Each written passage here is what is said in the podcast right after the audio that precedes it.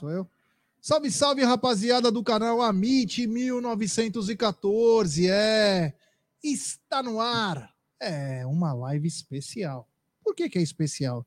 Porque nós trouxemos hoje esse senhor que ele é simplesmente uma, um arquivo confidencial. Você quer saber o lateral direito da Tanzânia, o melhor? Ele sabe. Você sabe quem é o maior garoto que surgiu na Venezuela nos últimos três anos? Ele sabe. Você sabe que ele sabe tudo. Ele é um computador da bola. Como o mercado da bola abriu ontem, a janela está tudo aberta, tudo lindo, maravilhoso, nós trouxemos o melhor cara para falar de atletas que existe nesse país. Então é com muito orgulho que o canal Amit 1914, depois de fazer algumas lives com ele, inclusive é, no Tá na Mesa, à noite, tenho orgulho de trazer ele aqui nos estúdios da Umbrello TV. Meu querido irmão Josa Novales, boa noite. Josa, até que enfim está conosco. Boa noite, Gê. Boa noite, meus amigos aí do canal Amit, né? Muito obrigado para a gente Jesus do convite. É uma honra estar aqui para falar com, é, com vocês, com o pessoal do chat. Poder pautar o Palmeiras é sempre muito importante, né? Também falarmos aí do mercado, porque o Palmeiras precisa é, precisa ser muito ousado nesse mercado. Né? O Palmeiras precisa, Aê, ter, gostei. precisa ter gana, precisa ter vontade, precisa ter bastante fome nesse mercado, porque até agora o negócio não tá, não tá bom, não, né? É, o Palmeiras é um problema, é, geralmente, que é. O Palmeiras é muito reativo, né? o Palmeiras espera, por exemplo, perder um jogador para tentar buscar alguém no mercado. O Palmeiras tem que fazer isso, tem que buscar o jogador antes, né? É, até aproveitar essa situação do, do, do Scarpa, né, que deve que vai ficar por mais um tempo. E também a gente sabe que Scarpa vai ficar no Palmeiras, né? Porque já está praticamente negociado, a gente não sabe qual o espírito de Scarpa que vai reinar naquele corpo também, né? Então, mas o fato é que até em função de ter o Scarpa aí ah, no, no, elenco, né? Isso também até ajuda um outro jogador chegar e se adaptar. Por exemplo, se for jovem, né?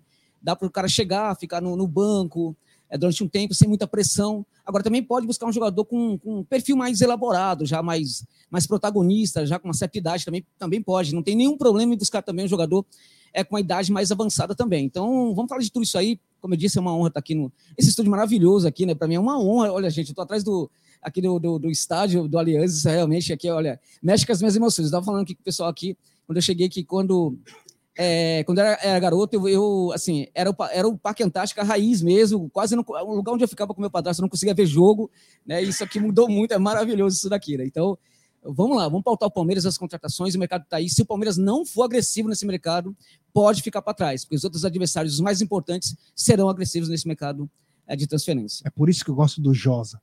Além de ele botar na velocidade 5 do Creu, ele já vai, tem que ser agressivo. E é isso mesmo, tem que ser agressivo. Mas agora eu quero passar a bola para ele, né? Que agora o apelido dele é Bet. Não sei por quê. Mas o cara, você tá falando com ele o dia todo, ele está fazendo aposta, Josa. Ele é uma máquina. Boa noite, meu querido irmão, Bruneira Magalhães. Boa noite, Gé. Boa noite, família Palmeiras. Boa noite ao Josa. Agradecer ao Josa. O Josa é aquele personagem, posso dizer assim, que quando surge um nome, Josa, todo mundo já vai no seu canal para ver mesmo. sua análise. Isso é, isso é um fato. Quem é Flaco Lopes? Depois eu vou querer a opinião embasada de quem conhece o Lopes, que hoje entrou no bid, hein? pode estrear. Acabou o sofrimento da camisa 9 do Verdão contra o América. Já tinha que começar como titular, hein, Abel? Mas então o Josa é um cara que fala com conhecimento, então é um cara que a gente gosta, que a nossa audiência gosta muito. O pessoal sempre pede, ó, leva o Josa, no, principalmente nos grupos de membros. Então a gente agradece aqui a visita. Com essa vista maravilhosa, a gente fala que tem a melhor vista né, de São Paulo, talvez do mundo. Então, uma boa noite para todo mundo. E hoje não vai faltar assunto, hein, Gi? Eu vou fazer muita é. pergunta, hein? Já aviso. Não, eu já avisei o Josa. Eu falei, se ele não passar boas referências de jogadores pro Palmeiras, vamos jogar ele para baixo aqui. Eu não quero nem saber. Mas o que eu quero saber é desse senhor que vem angariando fãs por onde passa. Boa noite, meu querido Egídio de Benedetto. Boa noite, Gé, Aldão, o Bruneira. Grande Josa, mas é um prazer enorme você a, a sua presença aqui nos nossos estúdios e bom que você gostou. É, foi feito com muito amor, com muito carinho, né, para os nossos torcedores, para sempre melhorar a qualidade de tudo. E é um prazer, é um prazer. Realmente o pessoal estava ansioso para essa live, querendo saber das suas notícias, das suas novidades. Você sempre muito, muito sabedor das coisas, de jogadores, é muito importante, por isso nós o convidamos para isso, para você falar bastante. E é isso que você falou mesmo, logo no início, já deu a entrada. Se o Palmeiras marcar a toca, nós vamos ficar para trás. Vamos ficar para trás porque os outros estão avançando, estão fazendo contratações e nós estamos lá quietinho, né? Nós não estamos contratando ninguém, vamos ficar sabendo desses dois. O, o Bruneira já foi no, no, no, no âmago da coisa, né? Vamos querer saber se os dois são realmente tudo isso. nós estamos ansiosos. Eu estou com muita esperança desse, principalmente no Flaco, né? Porque o Palmeiras está jogando muita bola na área para os baixinhos Dudu, Rony e Veron. E nós estamos precisando de alguém alto, ele é alto, 1,88m, cabeceia muito bem, boa impulsão. Nós queremos saber exatamente como ele joga e espero que você conte para nós. É isso aí, a galera tá, a galera falou assim, eu adoro o Josa, acompanho o canal dele, muita gente falando aí. É, até o Jesuíno, triste, ele diz o seguinte: mas o que adianta o Josa falar sobre jogadores? Quem deveria estar a bruxa do 71? É. Calma, o Josa tá aqui. A Tereza, seja bem-vindo, Josa. Todo mundo mas olha, antes do Josa e o Brunera começar, eu quero dar uma dica para vocês. É uma dica de uma gigante global bookmaker, parceira do Amit, parceira do La Liga, Série Acaute. Estou falando da 1xBet. É. E é o seguinte, rapaziada, você faz o seu depósito na 1xBet. Depois você vem aqui na nossa live e no cupom promocional você coloca AMIT 1914 e você vai obter a dobra do seu depósito. Vamos lembrar que a dobra do seu depósito é apenas no primeiro depósito e vai até 200 dólares. E a dica do Amit e da 1xBet para hoje, para hoje, é o seguinte: daqui a pouquinho, 21h30, tem Ceará e Havaí. Ceará e Havaí duelam pelo Campeonato Brasileiro. Mas eu não poderia deixar essa fala importante sobre a 1xBet e falar que amanhã, eu não sei se está aí na, se tá na agulha, aquilo que você postou hoje, se está na agulha. A estreia, é, porque amanhã tem a estreia de um programa novo. Na... Ô, Josa, a nossa, a nossa, o Amit está virando uma TV, literalmente, né? Estamos com quase cinco programas por dia, tá uma coisa muito bacana. E amanhã, Josa, estreia o programa Apostando. É um programa que promete ajudar você que quer começar no mundo das apostas. Vamos lembrar que hoje, quase que todo time da Série A e da Série B trabalha com uma casa de aposta. Eu não sei se é bom ou se é ruim, não me interessa. Mas o mundo das apostas é um mundo muito interessante, que já vem nos Estados Unidos e em outros países já há quase. É, na Inglaterra vem quase um século, mas no computador aí pelo menos há duas décadas, e tem, e tem tomado a atenção de muita gente. Então amanhã a gente estreia, uma e meia da tarde, ou melhor, 13h30, como diria Egídio, né? 13h30, estreia o programa Apostando. Eu. Vamos começar com o Geilson da PGF Trading. Então vamos lá, vamos mostrar aqui a vinheta do nosso programa 13h30 amanhã.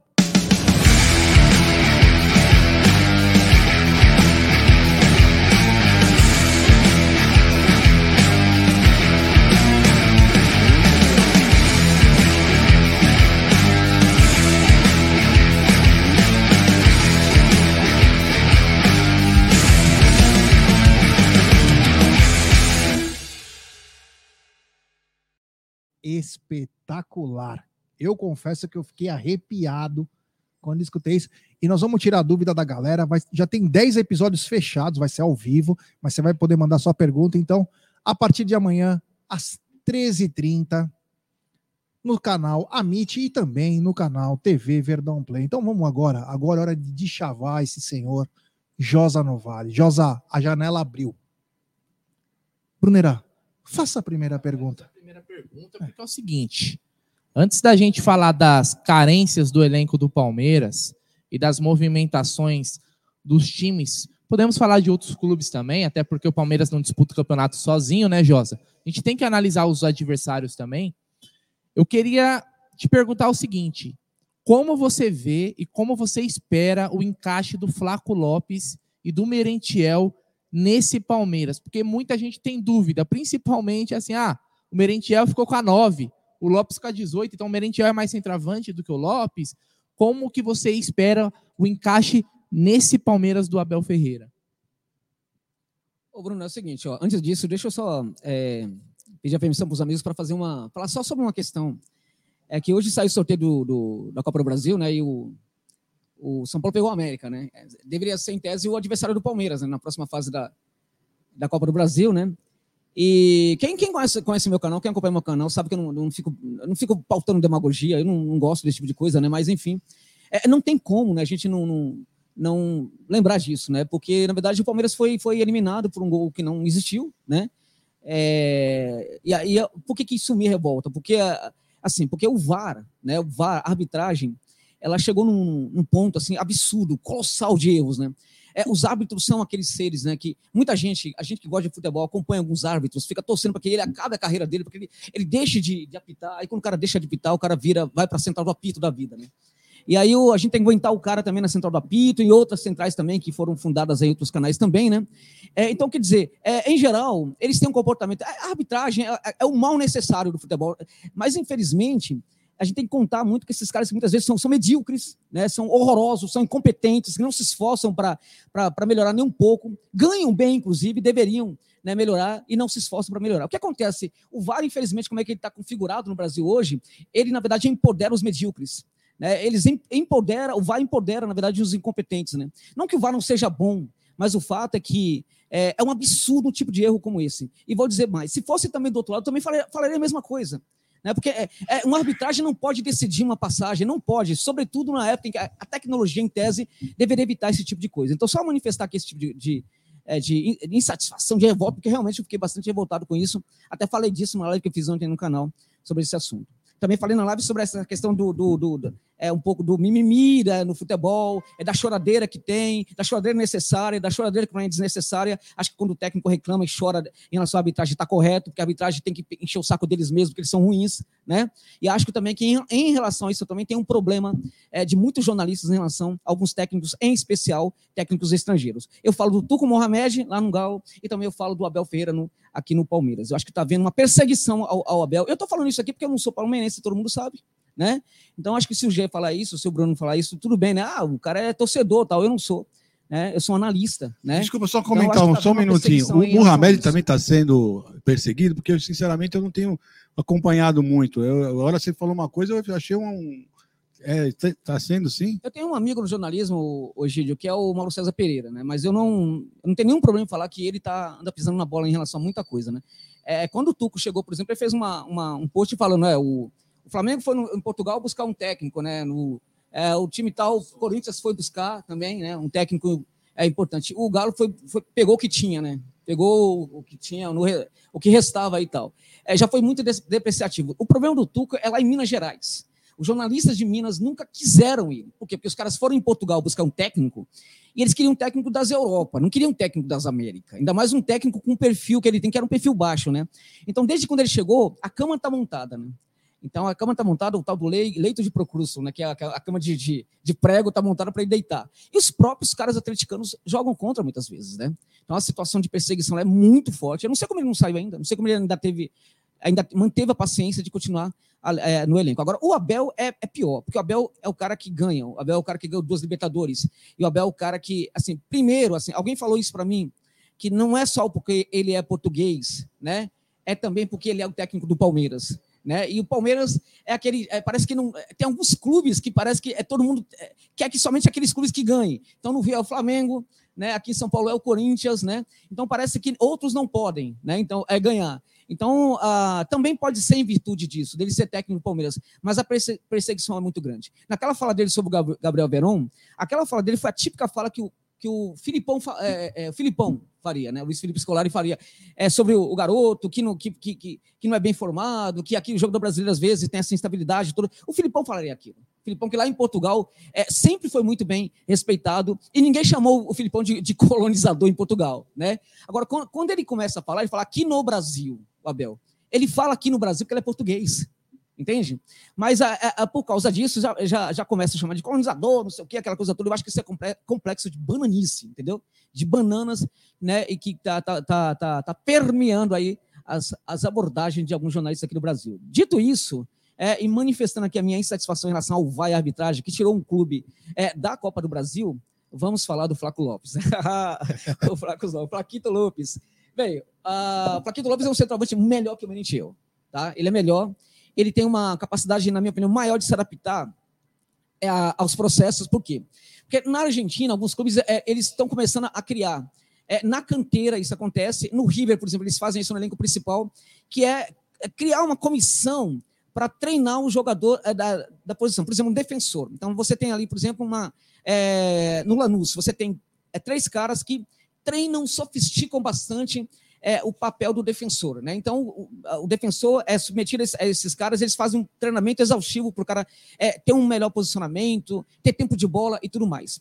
Quando esse garoto, esse defensor, ele fica bom, ele é submetido a, também a um trio né, que é, vai trabalhar nesse garoto as, as características de meio campista nele. Né? E quando esse, esse pessoal libera o garoto, ele é, é submetido a um trio para trabalhar nele as características de de, de, atacante, um defensor. Né? O que significa isso? Significa que o jogador tende a ter uma polivalência muito bem trabalhada na base. É, e no Lanús hoje também acontece quando o jogador é, é, chega muito novo de fora, também ele é submetido a esse tipo de coisa. O River levou isso para os seus treinamentos. O River começou a fazer isso também é, no, seu, no seu elenco principal. O Galhardo fez isso, por exemplo, com o Santos Borré. O Galhardo fez isso com, é, com o De La Cruz e outros jogadores que chegam lá, às vezes, sem jogar tão, também e, e, são submetidos a esse tipo de tratamento. Né? O Flaco Lopes, portanto, é da canteira que começou tudo isso. Né? E na canteira ele fazia esse trabalho é, de ser polivalente. Então, quando ele, ele vai para o time principal, ele tinha um jogador aí que é o Sandy, o Pepe Sandy, que está com 42 anos. Está jogando bem. E faz gol. Faz muito gol. Né? Não dá para tirar o cara. O cara, o cara realmente é, é, é muito lanús. E aí o que acontece? O Flaco Lopes foi colocado ali do lado direito, só que tinha um cara lá jogando bem, é, aí ele jogou três partidas, foi colocado no lado esquerdo para ver o que acontecia. Mas também tinha um cara da posição, jogou uma partida, jogou bem também. Aí colocaram, colocaram ele de 10. E jogou muito. Jogou muito. É um 10. O Palmeiras pode pensar no Flávio Lopes até mesmo com camisa, com camisa 10, que joga perto do. Ali, as costas do centroavante, se precisar. Porque ele sabe fazer esse trabalho também. Agora ele é sobretudo um centroavante. Quando ele está na área, ele é diferenciado. É bom? É bom. Puta. Arremata bem. O Josa falou. Arremata muito bem. Né? É um jogador, por exemplo, que arremata muito bem. É, é, um jogador que tem um tempo de bola muito bom. É porque ele é alto, mas é, é, tem zagueiro muito mais alto, mas tem um tempo de bola muito bom. O tempo de bola e a impulsão também é muito, é muito boa. Eu acho que o Flaco Lopes ele até ganha bastante disputa com zagueiros muito fortes, mas acho que nisso ele precisa melhorar um pouquinho, né? Precisa melhorar um pouco. É. Agora, no caso do Merentiel, o Merentiel pode surpreender todo mundo, porque o Merentiel é um jogador de, de baixo perfil, um jogador que ninguém espera que ele seja isso, né? Agora, o Merentiel, ele ele é o jogador que estava no Defensa e Justiça, e o Defensa é o clube na Argentina que resolveu fazer o quê? Ele resolveu. É, o Defensa, há, há, sete anos atrás, estava na quarta divisão do futebol da Argentina. Né? O adversário deles está na quinta divisão hoje do futebol da Argentina, o grande adversário do Defensa e Justiça. Então, eles fizeram um projeto muito legal lá. E o Defensa, eles querem ser o Lanús. Eles falam isso claramente. A gente quer ser o Lanús. A gente quer um dia ser igual ao Lanús. Eles falam isso claramente lá na, na Argentina. E eles também copiam muitos processos que acontecem lá. Só que não são todos os técnicos que levam isso a cabo. Agora, o Becatete é um cara que faz isso. Então, o que, que acontece? O Merentiel foi treinado por esses caras. Foi treinado pelo Becatete. Né? Ele também aprendeu a fazer algumas coisas diferentes. Né? Ele pode jogar pelo, é, é, como centroavante também, pode jogar também pelo lado do campo, pode jogar como segundo atacante. E, na minha opinião, o Merentiel, ele, ele sofistica o Rony. Né?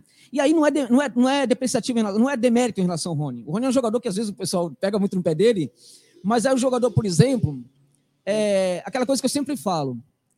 O Abel, quando ele confia no jogador, é bom a gente confiar também. É bom a gente, sabe, não. É bom a gente não, é, não desconfiar do jogador quando o Abel confia. E ele confia muito no Rony, muito. O Rony é um jogador que se entrega demais e erra muitas vezes erra muito na chegada. Aquele gol de bicicleta dele foi emocionante, porque ele estava tentando aquilo o tempo inteiro, todo mundo estava rindo dele, e ele conseguiu fazer o gol. Mas o Rony tem problema nessa, nesse, é, nesse momento final, na decisão final, né? Às vezes ele chega muito forte na frente do zagueiro. É, é impressionante a velocidade com que ele chega à frente da, dos zagueiros. Só que parece que chega assim, sabe? É, já não tem mais é, muito esclarecimento naquele momento na hora de finalizar. É o Rony, né? Eu acho que o Merentiel ele tem essa chegada também. Ele consegue ter essa mesma chegada do Rony. Acho que é um jogador que o Abel pode gostar muito dele. É, e olha, é, a gente não sabe como é que é a cabeça de técnico. De repente o Abel pode olhar e o Merentiel e colocar o Merentiel como, como titular, viu? Né? Primeiro, em, em, em relação ao Lopes. Isso, né, né? Você achava que o Merentiel ia ter oportunidade primeiro. Exatamente. É bem capaz dele, pelas características do Merentiel, porque ele é muito, muito Rony. Mas é um cara que lá no, na, no texto final consegue, consegue ter um aproveitamento melhor. Josa, do que o desculpa te cortar, mas só para lembrar sobre o Merentiel. Tem um amigo meu que acompanha também Campeonato Argentino, Campeonato Sul-Americano. Ele falou: guardadas as proporções, vocês, quando olharem o Merentiel, vão lembrar um pouquinho do Kleber Gladiador. Vai lembrar mesmo É isso não? mesmo. É. É o Kleber Gladiador, é isso mesmo. Parece muito o Kleber Gladiador. O, a questão do, do- É difícil, sabe? Eu gosto assim, de, de ponderar, colocar um ponto negativo do jogador tal, Claro. aquela coisa toda. É, eu, eu diria para vocês que o único ponto negativo que eu vejo no Merentiel, possível ponto negativo, é a questão de chegar a um clube, né? É o maior clube da, da carreira dele e tal. Isso pode, enfim, isso pode ser um problema, porque o que acontece?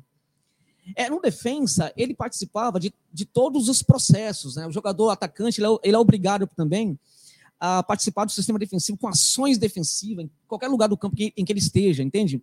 Então, é- era um jogador é, é, muito, muito ligado ao que acontecia com a equipe, é um, um jogador muito bom para a recomposição.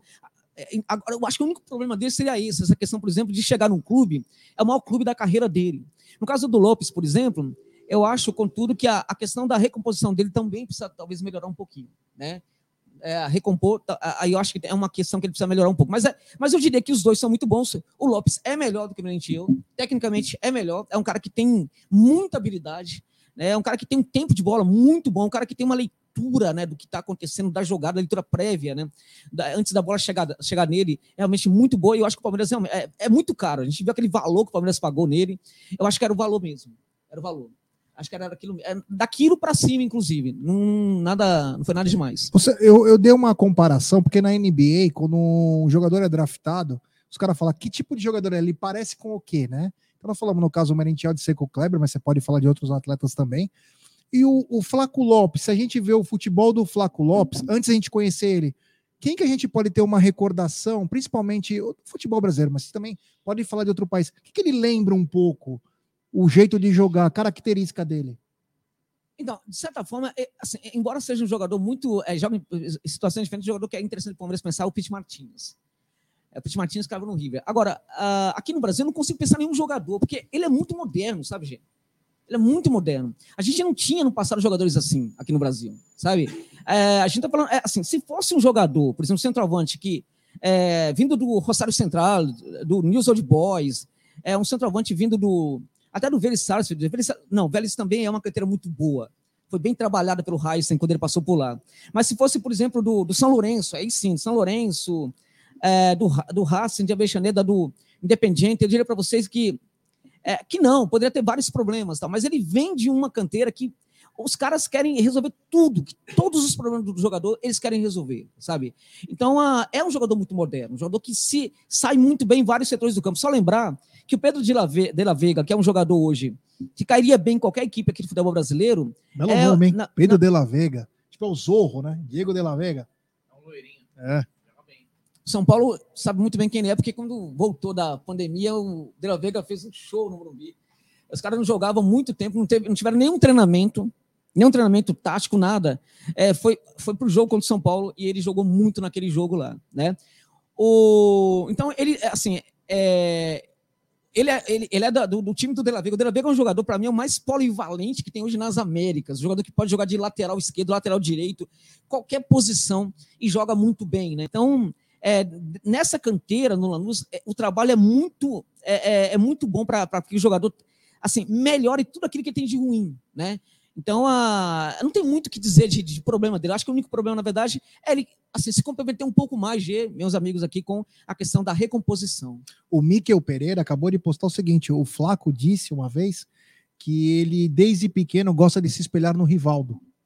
Interessante. É. E, e como o Josa falou, né? O Rivaldo, ele era jogava como atacante também, como meia. Era um cara que sabia fazer mais de, mais de uma função. Ah, importante essa, essa questão que você falou, Josa, do, do Merentiel, porque o Merentiel chega sem a mesma, a mesma pompa do Flaco Lopes, uma contratação mais em conta que o Palmeiras fez, se eu não me engano, em torno de 8 milhões. Já o Flaco Lopes foi um jogador onde o Palmeiras investiu pesado. E aí eu queria te perguntar o seguinte: nessa novela que o Palmeiras teve até conseguir contratar o Flaco Lopes, né, buscando o centroavante, a gente falou de alguns outros nomes aí durante esse processo. Você consegue enxergar algum outro centroavante na faixa de idade do Flaco Lopes que o Palmeiras poderia ter observado? Por quê? Na época a gente falou do Álvares, que era do Penharol, se não me engano, foi ou estava para ir para o futebol italiano, para o Sassuolo, né? Que era muito bom. Ele se destacou muito no, no Penharol, inclusive naquele jogo contra o Corinthians na Sul-Americana. Porque eu enxergo o Flaco Lopes como uma das poucas opções de jogador jovem com um talento que a gente conseguia garimpar hoje na América do Sul. Obviamente, a gente não tem o conhecimento que você tem do mapeamento, scout e tudo, tudo que engloba. Eu acho que foi uma aposta, é uma das poucas opções assim, centroavante, o cara que sabe fazer gol, né? Que vai bem, até por uma característica no alto. A gente viu ontem aqui, né, Gidio? Palmeiras cruzando toda hora, toda hora, oito escanteios no primeiro tempo. E se você coloca aí qualquer lance do Flaco Lopes, qualquer compilado de gols, você vai ver que ele vai muito bem pelo alto. Então, com Rafael Veiga, Scarpa, Scarpa vai embora, mas se o Palmeiras contratar outro cara, ele tem tudo a, a render muito. Tem alguma outra opção aí que fosse melhor? Porque o Flaco Lopes, para mim, me parece uma boa sacada do Palmeiras. Olha, tem muitos bons centroavantes aparecendo no futebol uruguaio, né? Futebol uruguaio é, é um futebol que, assim, é, é meio de exportação. É, assim, ele é, fabrica jogador para exportar, né, para mandar para fora, né? Então, eles, é, eles fazem estudos é, de quando em quando sobre qual é a maior necessidade que tem no mercado. Então, é num certo momento, eles perceberam que o, uma das maiores carências era de centroavante. Então, essa impressão, todos os clubes começaram a, a buscar centroavante no futebol uruguaio, né? E aí apareceram muitos bons jogadores um deles que eu destaco, que para mim era um jogador interessante, porque é um brigador, um touro, um cara assim com. É, muito, até fominha, muito fominha, era o Inácio, o, o Inácio Ramírez, né? O Ramírez do. É, que jogou no, no ali no, no. Tava no Liverpool, né? Tal. Exatamente. Exato, foi pro Santetiano e parece que tá, tá, tá voltando. Né, tá voltando o Nacho Ramírez. É um jogador interessante, é um jogador. É, ele me lembrava, inclusive, é, o Mirandinha, né, aquele jogador do, do, do Palmeiras que que eu lembro, inclusive, quando o Mirandinha chegou na Inglaterra, lá no. A primeira vez que era no Newcastle na Inglaterra, é, as primeiras observações sobre o Mirandinha eram era assim, como ele é fominha, né? Como o Mirandinha é fominha, e o Mirandinha era fominha mesmo. Então, esse, esse, o Ramires me lembra muito Mirandinha, é muito fominha. Aliás, esse é um problema até, é, um efeito colateral, um problema negativo dele, que é fominha demais mesmo. Mas é um cara que é, é muito bom, é muito bom. Agora, para mim, não é melhor que o Flaco Lopes, não. Não é melhor. Eu acho que ele é tecnicamente não é melhor. É um jogador com é, assim com muita garra, muito, uma chegada muito forte. É um cara que quando salta ele, ele volta para baixo, pisando no, no calcanhar, no tornozelo do, do zagueiro, né? Um tipo de falta que o árbitro jamais marca, né? né? Ele é desse tipo, né? Ele, ele, ele, ele cai pisando legal mesmo, né? E aí nunca vai ter uma marcação de sair é, o cara não é brincadeira mesmo. Então o Ramírez foi uma grande, uma grande perda aí, porque poderia ser um jogador interessante aqui no futebol brasileiro também.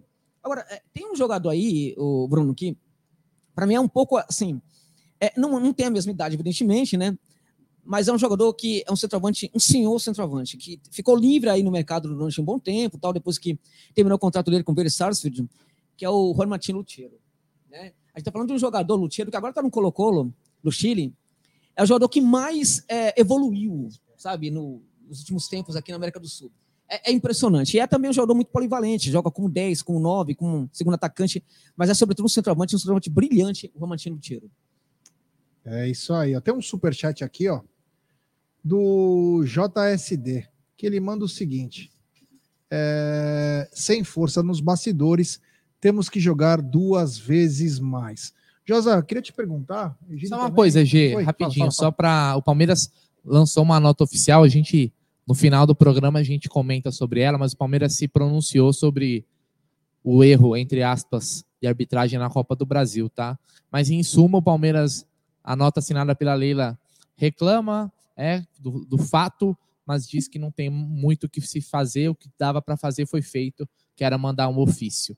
Então só para comentar aí para o pessoal que saiu agora há pouco. Pode falar, G. É surreal isso aí. Demorou cinco dias para escrever isso, hein? O que ela achou que ia acontecer aqui? Iam colocar o Palmeiras no lugar? Meu Deus do céu, hein? Até o Amit poderia ter feito uma nota de oficial, mas enfim.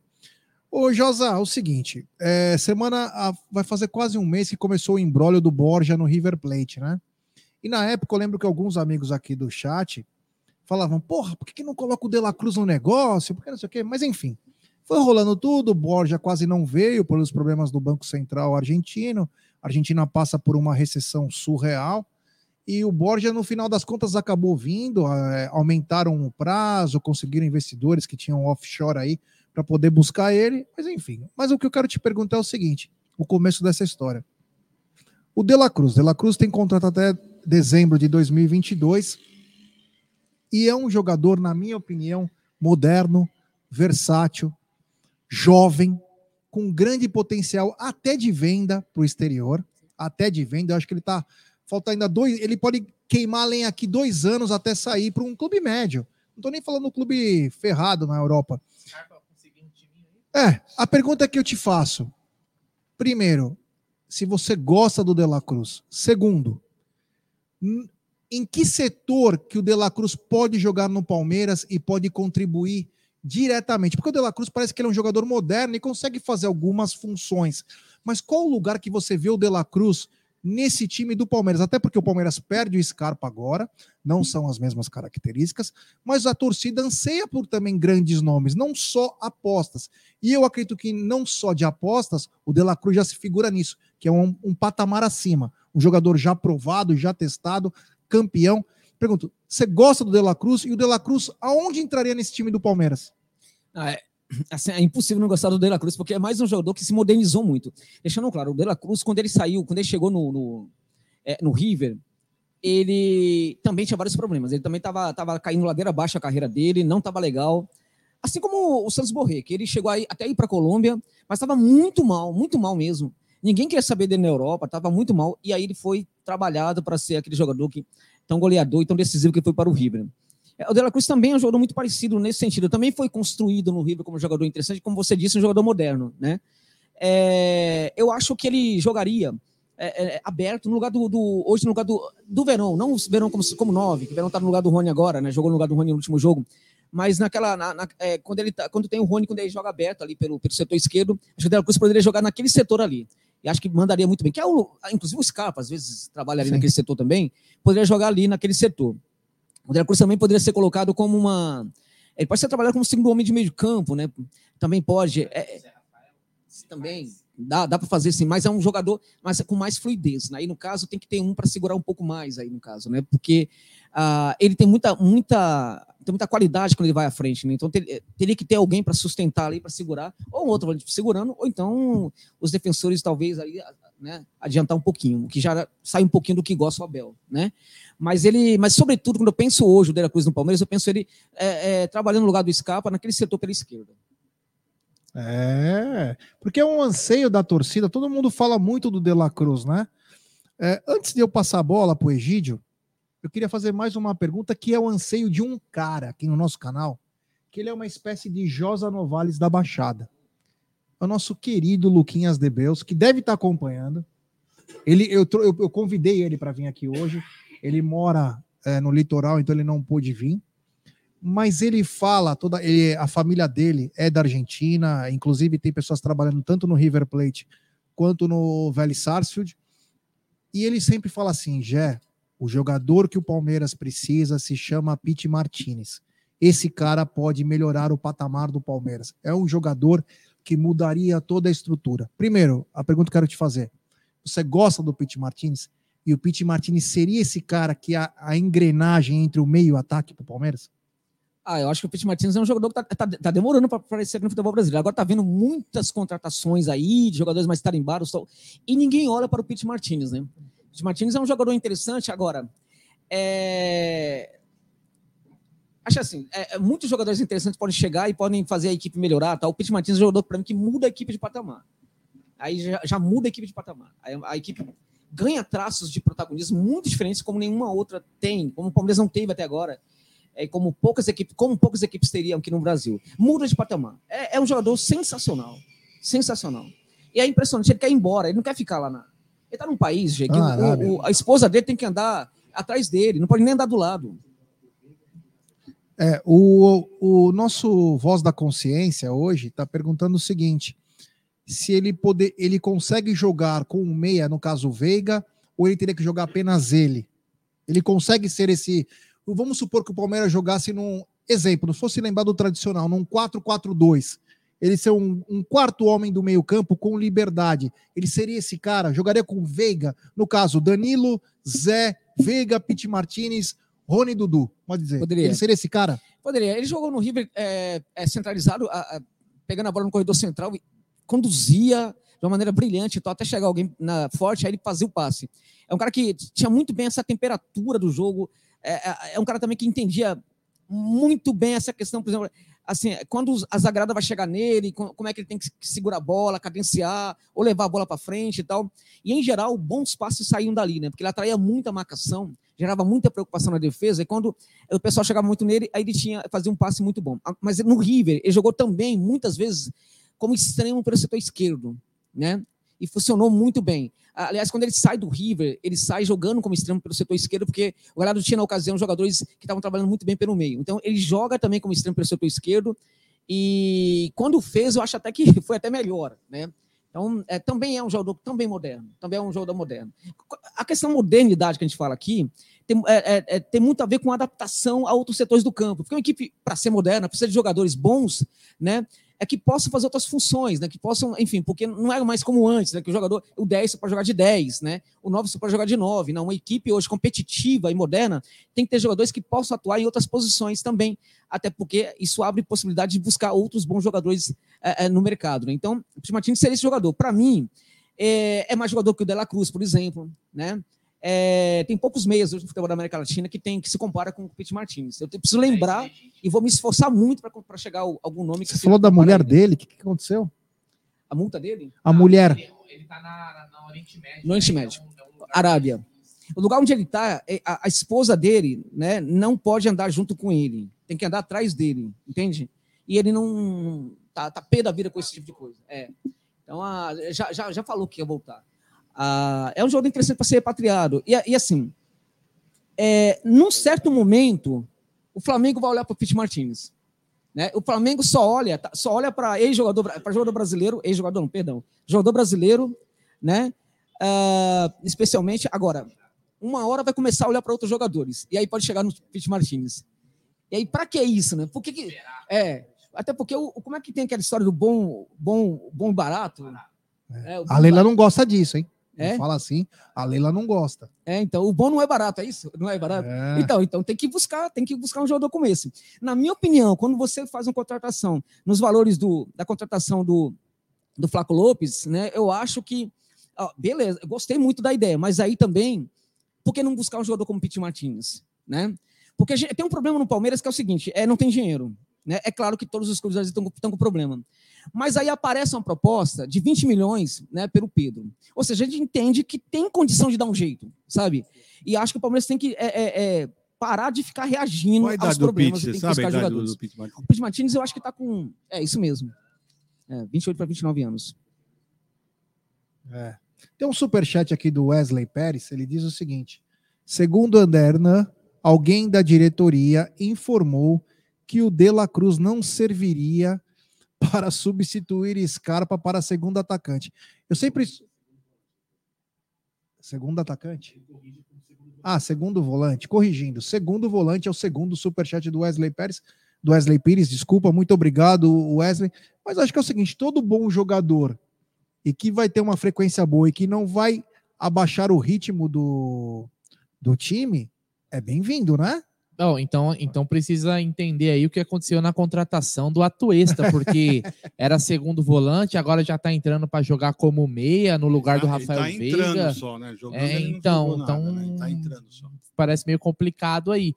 É, é, só um, um comentário de que você perguntou aí. Eu não sou o Josa Novares, mas eu fui até consultar aqui para não falar besteira. Se você pegar a final da Libertadores 2018, River e Boca, jogou Pete Martinez e Nath Fernandes. Dois meias que armam e com o Lucas Prato mais avançado. Ou Já fez seja, o gol, né? o Pete Martinez poderia jogar do lado do Rafael Veiga sem problema nenhum. Então, é questão de buscar, né, né, Gidião? Sua imaginou pergunta aí. o Palmeiras com o Pete Martinez. Eu quero falar o seguinte pro Jorge. Jorge é o seguinte, né? O, O Veiga estava vindo de uma, de, uma, de, uma, de uma contusão, né? Voltando agora, então ficou jogando o Scarpa. Agora o, ele voltou e o Scarpa continua jogando. Então é claramente que uma hora um vai sobrar também, né? Porque com excesso de jogos, né? Então eu sempre estou falando, não está na mesa, que o Palmeiras precisa contratar um meia, um meia para poder, uh, pelo menos na ausência de um dos dois, poder estar tá jogando, né? E, lógico que você já acabou de falar que tem, esse jogador seria o ideal, mas fora esse, qual o jogador que você acha que uh, estaria no, poderia uh, fazer esse, esse, papel no Palmeiras? Porque o Palmeiras está precisando do meio. Não sei se você concorda. Você concorda? O Palmeiras está precisando?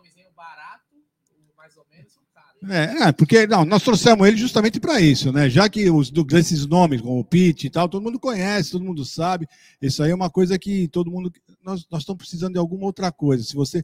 Uh, qual o jogador que você faria isso? Você não é não uma aposta, um jogador que já esteja num nível bom para chegar e substituir um Veiga, substituir um Scarpa, né? Bom, é, tem um jogador muito interessante que eu gosto muito, mas aí é, o pessoal vai cair de, de Paulo Lourenço de mim por causa da idade dele, tá com 33 anos, né? É, vive o melhor momento da carreira dele, um jogador que teve vários problemas pessoais aí, vários problemas pessoais, que o clube chegou para ele e falou assim: fique descansando. Ele falou: não, eu vou jogar, eu vou jogar. Sabe aquela coisa de você tem problema na família tal? Falei, não, vou, vou pro campo. É desse tipo aí.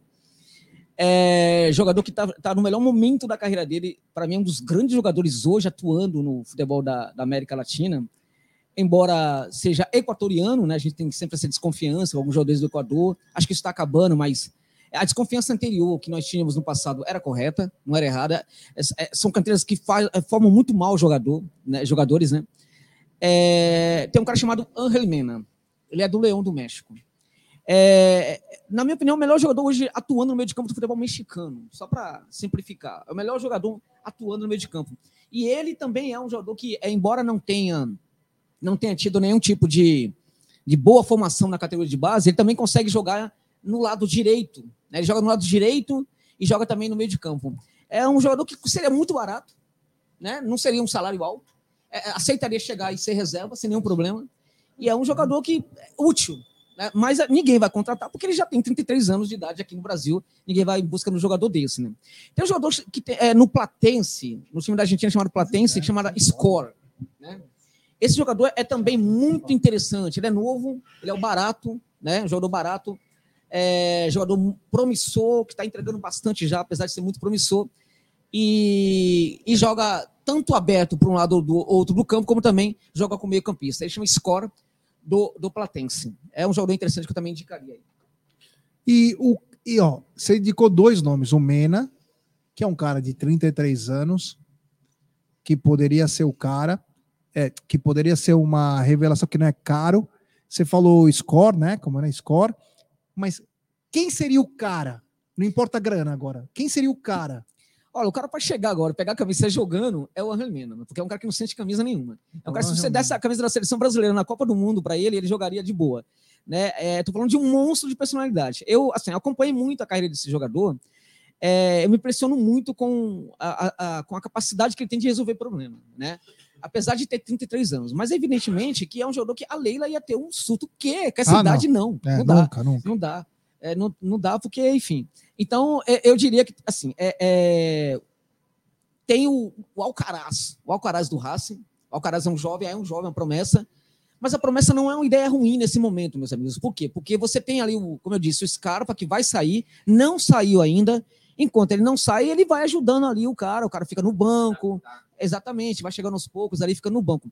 O Alcaraz é um, um, um belíssimo jogador também que poderia ser pensado aí uh, para o Verdão. Novo e não seria tão barato, mas não seria tão caro também, não. Pessoal falando sobre. Eu não, eu não conheço esses atletas, é Daniel Ruiz e também Almendra do Boca e Daniel Ruiz do Milionários. Milionários de Bogotá.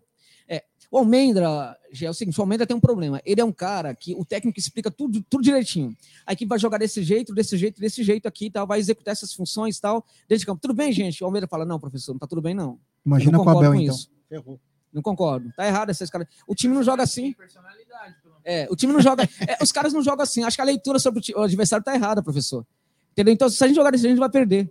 Entendeu? Ah, você tá doido? Não, não tô doido. Eu vou falar para você porque que não estou doido. Um, um jogador tal da equipe tal joga desse jeito. Tá errado, vai dar errado. O Almendra é esse tipo de jogador. O Almendra é um jogador que tem uma personalidade monstro. O Almendra é um jogador que, com 18 anos, ele foi a público e falou: tá tudo errado no Boca Juniors. O mundo quase caiu em cima dele, entendeu? Os caras quase caíram em cima dele e falou: tá tudo errado, esse, esse clube aqui tá errado. É, é, a gente é formado é, para ter um tipo de posicionamento. Na, a gente joga na base de um jeito, a gente chega na equipe principal, é uma outra forma de jogar, e aí a gente não consegue ter criatividade, os caras ficam segurando a nossa criatividade. Esse clube tá tudo errado, tem que mudar. Ele fez, falou isso com 18 anos, o Almendra. Então, é um jogador talentoso, absurdamente talentoso, mas não é um jogador, por exemplo, que, é, que não, é, não é um jogador fácil de lidar. Né? E até por causa disso, ele começou a, a, ser deixado de lado. Ele não é mais escalado. E aí ele, ele fica ainda mais, mais revoltado. Então, assim, não é. É bom não ficar mexendo com esse tipo de jogador, né? O Almendra. No caso do Daniel Ruiz. Daniel Ruiz é uma. Ele tem 20 anos só, o Daniel Ruiz. É um jogador.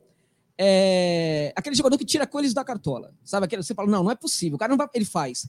O, o, Ruiz, embora ele jogue na posição diferente, porque ele é um jogador, não é que ele joga na posição diferente, mas ele tem sido colocado como uh, ponteiro, uh, como extremo pelo setor esquerdo. Mas o Ruiz é um, é um meia. Na base, ele era um jogador que atuava pelo corredor central ali, como camisa 10, né? Naquela posição, é, é, a, a, no corredor central, como camisa 10, ele me lembrava muito o Valdívia, né? Porque o, o Valdívia era um jogador que, que, que assim, ele tirava a colisa da cartola. Né? Além de ser um jogador também que é, provocava. Por, por que provocava? Né? Porque às vezes fazia provocação mesmo, às vezes olhava na cara da zagueirada e falava umas coisas e tal. E também provocava pela qualidade do jogo dele. A qualidade do jogo dele era uma coisa realmente muito acima da média. Ele também provocava por causa disso. Nesse quesito de provocar pela qualidade do jogo, o Ruiz me lembra muito Valdívia, né? Daniel Ruiz é um jogador jovem, talentoso, ele foi decisivo agora aí na, em algumas partidas do Milionários. É um jogador de 20 anos, jogador que tem Olha, um ótimo comportamento fora de campo, tá? Muito bom. Jogador que sai do treinamento, vai para casa, nunca você vai ficar sabendo que ele foi para balada, que não sei o quê, né? Que, aí também tem uns, que, que, ali, que ali tem uns probleminhas também no Verdão, né? Mas o Ruiz não tem esses problemas, não. Um cara muito sério, apesar de ser um garoto de 20 anos, né? Só, quer, só pensa em futebol. Agora, é um cara que acha que é, que é muito craque, né? E é, de certa forma, é. Que assim, todo mundo que joga perto dele não chega aos pés dele, né? Só que aí ele exagera um pouquinho em algumas coisas, ele acha que ele é melhor do que ele é ainda tal. Às vezes ele não passa a bola, às vezes tem um cara numa boa situação, ele analisa e fala: não, se eu passar a bola, o cara não vai fazer o gol, então eu vou, eu, eu vou chutar. Né?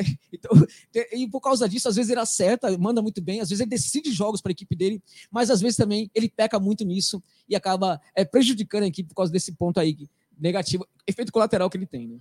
É, José, antes de passar a bola para o Brunera, só para lembrar o seguinte: o Palmeiras está sendo não um dos pioneiros, mas um dos vanguardistas aí. O Palmeiras está pedindo, junto à CBF, para aumentar o número para sete estrangeiros no elenco. O São Paulo está junto nessa atuada, outros times também começam.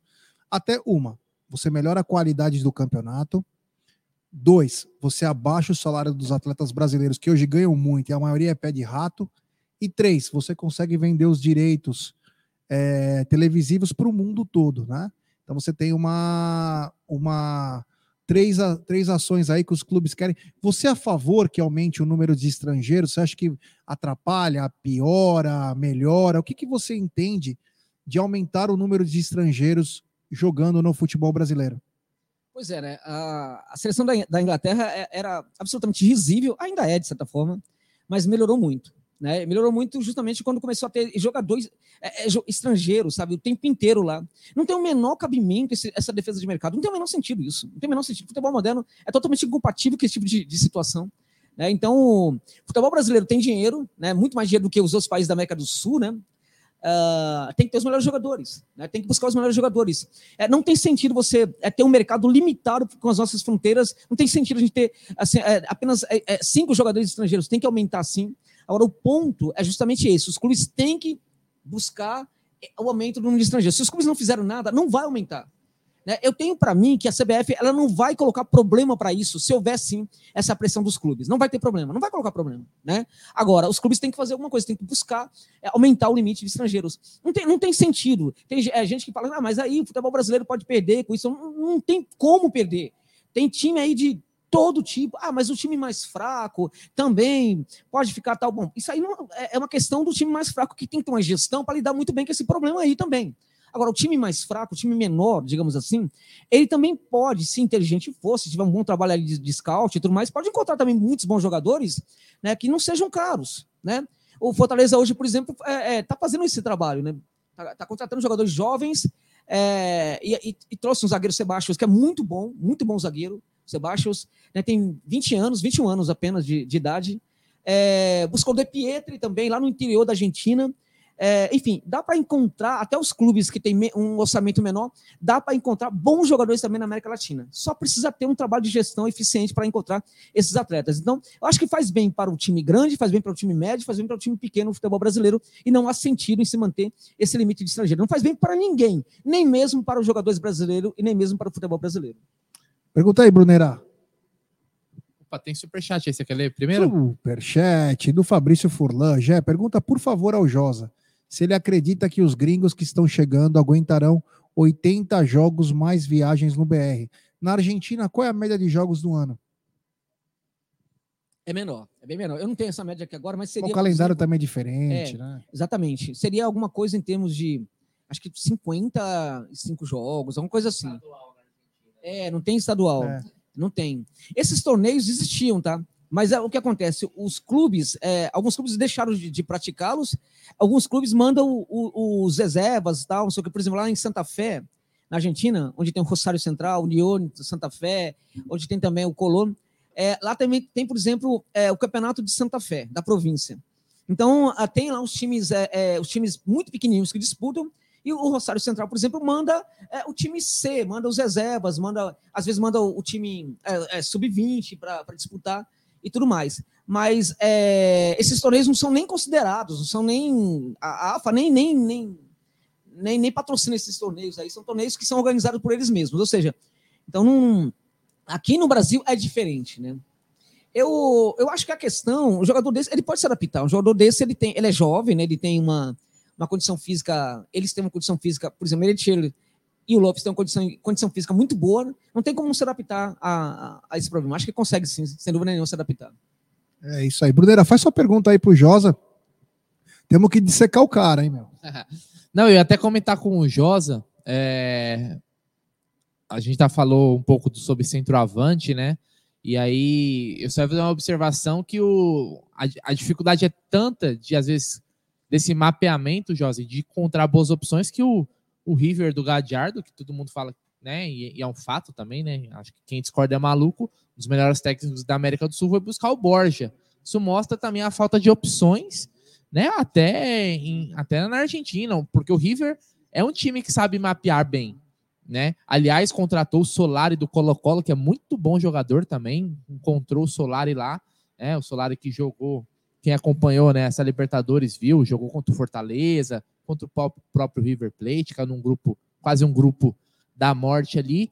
Então, essa dificuldade de encontrar opções também é grande. Josa, eu vejo no Palmeiras, e aí eu não sei se o pessoal do chat concorda, mas a gente tem carências em alguns setores. Eu vejo uma carência, né, como a gente comentou, no setor de meio campo, na questão de armação, mas não só ali. Eu também vejo uma carência de um volante, um volante de mais pegada, porque o Palmeiras trouxe né, o Jailson, que começou muito bem a temporada, o Jailson, e teve essa lesão que o tirou né, do ano. Né, ele veio por um ano até, então é, acidente de trabalho faz parte. Eu queria que você comentasse de alguns volantes, mas aquele volante mais de pegada mesmo, sabe? Aquele estilo Simeone. Tem algum Simeone que batia até na mãe. Eu gostava de ver os embates Simeone e Rincon. Quem lembra dessa, desses embates Simeone e Rincon? É, tem um vídeo no YouTube. Ali um não alisava para o outro. Depois saía, tava tudo certo. Mas no jogo, meu irmão, era um. Ó, quem vai chorar é sua mãe. Tem algum volante aí de contenção para achar? Porque até no Brasil a gente não vê mais esses volantes, né, hoje Eu penso num substituto para o Danilo ali, quando o Danilo é. não puder. O Gabriel Menino tem outra característica. É, o Atuesta, então, nem se fala. O Palmeiras não tem tem os meninos da base, mas eles não, não vêm tendo essas oportunidades ali. Quem você indicaria aí? Pode falar dois, três nomes, fica à vontade. Bem, a é jogador, o, o Fortaleza contratou recentemente um jogador, um volante aí nesse estilo aí, que quebra tudo. O cara, o cara disputou 20 partidas na temporada onde ele estava, ele recebeu 20 cartões amarelos. Eu acho né? ótimo esse tipo de jogador. É. Você precisa ter no elenco um. E quatro Palmeiras sim o Thiago Santos. É isso mesmo. Quatro, Serve para isso. Quatro vermelhos. Antônio Fabrício Baiano, é, é conhecido como quebra-ossos baiano, né? O negócio é o Fabrício quebra-ossos baiano, que o cara, o cara, é impressionante. O cara, o cara, o, só que aí o time dele, o time dele desistiu, falou, não dá mais. Quando ele entrou no jogo, e com 34 segundos ele levou um vermelho. Ele quebrou, o cara lá no três andares. Esse é dos meus, hein? Esse é dos meus. Ele mandou o cara pro terceiro andar, sabe? Com 34 segundos de jogo. Os caras falaram, não acredito que ele fez isso. É o, esse aí é o, é o Cabra-Ossos mesmo. O cara é, é de brincadeira, não, né? É, tem um jogador equatoriano chamado Quinteiro, né? Eu tô. Agora me fala qual é o time que ele tá jogando. É, ele é, inclusive, da seleção é, do, Equador, do Equador. Foi rebaixado agora para sub-23 do Equador, porque tem, um, uh, tem muitos bons volantes ali no Equador, não com essa característica, mas o Quinteiro ele foi rebaixado para sub-23. É, é, um zagueiro, é um volante nesse sentido. Tem um que eu vou indicar aqui, que é um, é um jogador interessante, que pouco se fala dele no Brasil, pelo que ele é, pelo que ele joga. Ele está no, tá no, tá no time. É, daqui a pouco eu lembro o time, já já eu falo. É, é Chama-se Gustavo Valencilia. Esse jogador, ele é interessante pelo seguinte, ele pode ele joga como zagueiro, zagueiro pela direita, zagueiro pela esquerda, ele joga como lateral, lateral pela esquerda, ele joga como volante também. Seria um Valber dos tempos modernos? É por aí, é por aí. Mas quando ele chega Mas de volante, era quando ele trabalha de volante, aí não é, aí não tem a qualidade que tem aquela saída, aquela a, aquele arredondamento da bola que ele faz. Quando ele joga de volante, aí ele é esse volante aí que pega, quebra tudo. Aí é o volante que chega pesado mesmo para quebrar tudo que está na, na, frente dele. Ele é um jogador interessante, esse, esse Gustavo Valencia. Ele está no time é, Colorado, Colorado Rapids. É, Rapids ah, sim. é o time do Esteves. É, é. Lucas Esteves do Palmeiras. Isso, está no Rapids. É, a, é um jogador interessante. Falando em, em Colorado, tem um, um jogador, voltando, a, se me permite, ao meio de campo. Tem dois jogadores que eu lembrei agora que poderiam ser muito interessantes, né? É, um deles é um jogador que é muito técnico e também eu, acho, eu não entendo por que, que ele ainda está no, no Del Valle, que é o Faravelli. Né, o, o Faravelli. O Faravelli é um jogador interessantíssimo, é um, um, segundo homem de meio de campo, muito bom. E agora, tem um jogador na, lá no Cincinnati, está no Cincinnati, que é o, é o Lucas Acosta. É um argentino, Lucas Acosta. É um nanico do meu tamanho. Né? Não sei se vocês lembram. Jota, você tem é. 1,80m. Não fala é. também assim dos caras, vai. Então, os caras. É, é, ele é menor que eu, né? O Acosta é menor que eu. O Lucas Acosta, na verdade, ele. Ô, Josa, a gente tá traumatizado com o jogador da MLS. eu entendo. Eu entendo. Eu entendo. É, na verdade, assim, o, o Atuesta, o, ele é um sem vergonha. Eu acho que ele é um, um descarado, né? Porque ele tem ele tem. Ele, onde está o futebol da Twist? Porque quando você via ele jogando na, na Major League Soccer, é o seguinte: o, a maneira. O cara era brilhante, mas, não, mas o problema, Gé, é que na seleção do Equador, quando ele jogava, também jogava bem. Quando ele, é, ele ia para os jogos da, da, da, seleção, das eliminatórias, ele entrava no jogo, jogava do mesmo jogo, jogava com a mesma qualidade. Na minha opinião, a questão da Twist tem muito a ver com temperamento. Temperamento. Ele se amedrontou quando ele chegou no, no Palmeiras. Entende? É. E isso não é pouca coisa. Uh, é, é, sempre que eu falo, um jogador, e acho que me faltou, faltou isso na minha análise também, quando eu fiz a análise do atuista. Aí eu acho que errei também ao não fazer, a não destacar esse ponto. Josa, você nunca erra, porque você é sabedor do jogo. Agora, você não vai imaginar que o cara vai vestir a camisa e vai. É exato, né? Mas... E vai cagar, porra.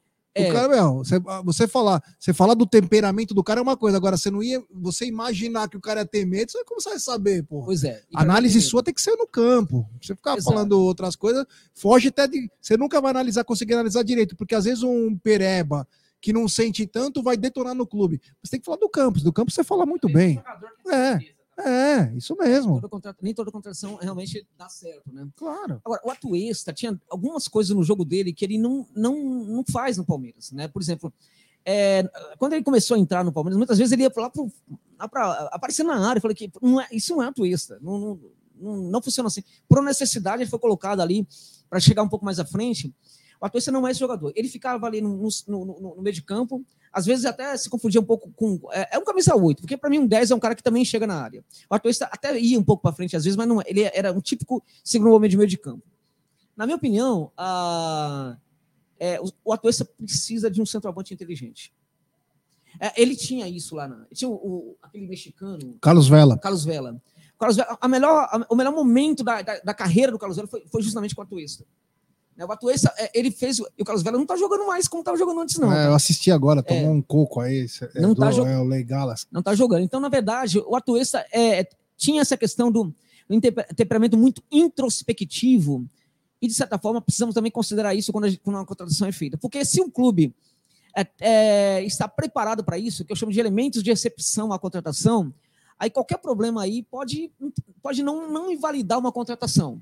É, o jogador, por exemplo, ele vai para a noite, de repente no clube, eu tenho uma condição de lidar com isso. Isso não pode, é, a- a- se, se eu tenho condição de lidar com isso, não precisa invalidar a contratação, pode contratar o jogador. O jogador, por exemplo, pode ser introspectivo. Eu vou saber lidar com isso, beleza, então contrata. Então, é, nisso a gente vê como o clube brasileiro precisa melhorar, como tem que ter profissionais Josa, desculpa te melhorar. interromper. Eu vi ele muito fraco fisicamente, cara. E outra coisa, eu esperava um pouco mais, até porque ele estreou no Paulista. Falei, puta, agora esse cara vai deitar no Campeonato Paulista, que é o campeonato mais fraco.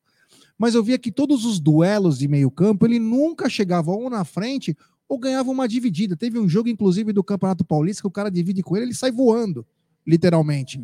E até foi. Ele foi carinhosamente apelidado de Chicken Little, aquele franguinho da sadia, que tem aquele cabeção e o corpinho, né?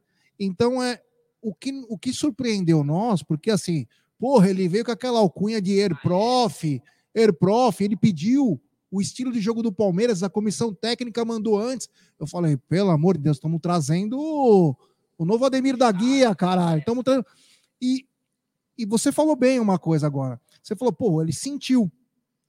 Será que com o tempo ele vai conseguir desabrochar? Porque até agora a gente não sabe se ele é volante, se ele é camisa 8, se ele é camisa 10. Inclusive, tem uma matéria bem séria que o Abel começou a testar ele na vaga do Veiga, porque, tipo assim, ele não tá acertando na trás. Eu vou dar um pouco mais de liberdade dele. Com a característica do bom passe que ele tem, ele pode servir o atacante, ele pode quebrar linhas com bom passe. Então eu tô vendo que ele ainda não se achou a posição também aqui. Não só a parte temperamental, mas também a posição. Exatamente. Uma coisa que eu vi, eu tava, uma vez eu conversei com uma, é, o coordenador da coordenador da, da, da, da base do Deportivo Cali. Ele falou para mim uma- algumas coisas interessantes sobre os jogadores. Uma delas é essa questão do de como o jogador, é, ele- é um, é um cara que preparava muito o jogador da base em vários sentidos, também no sentido de posicionamento, mas também ah, de, de temperamento, tal, como é que tinha que lidar com situações, problema, tal.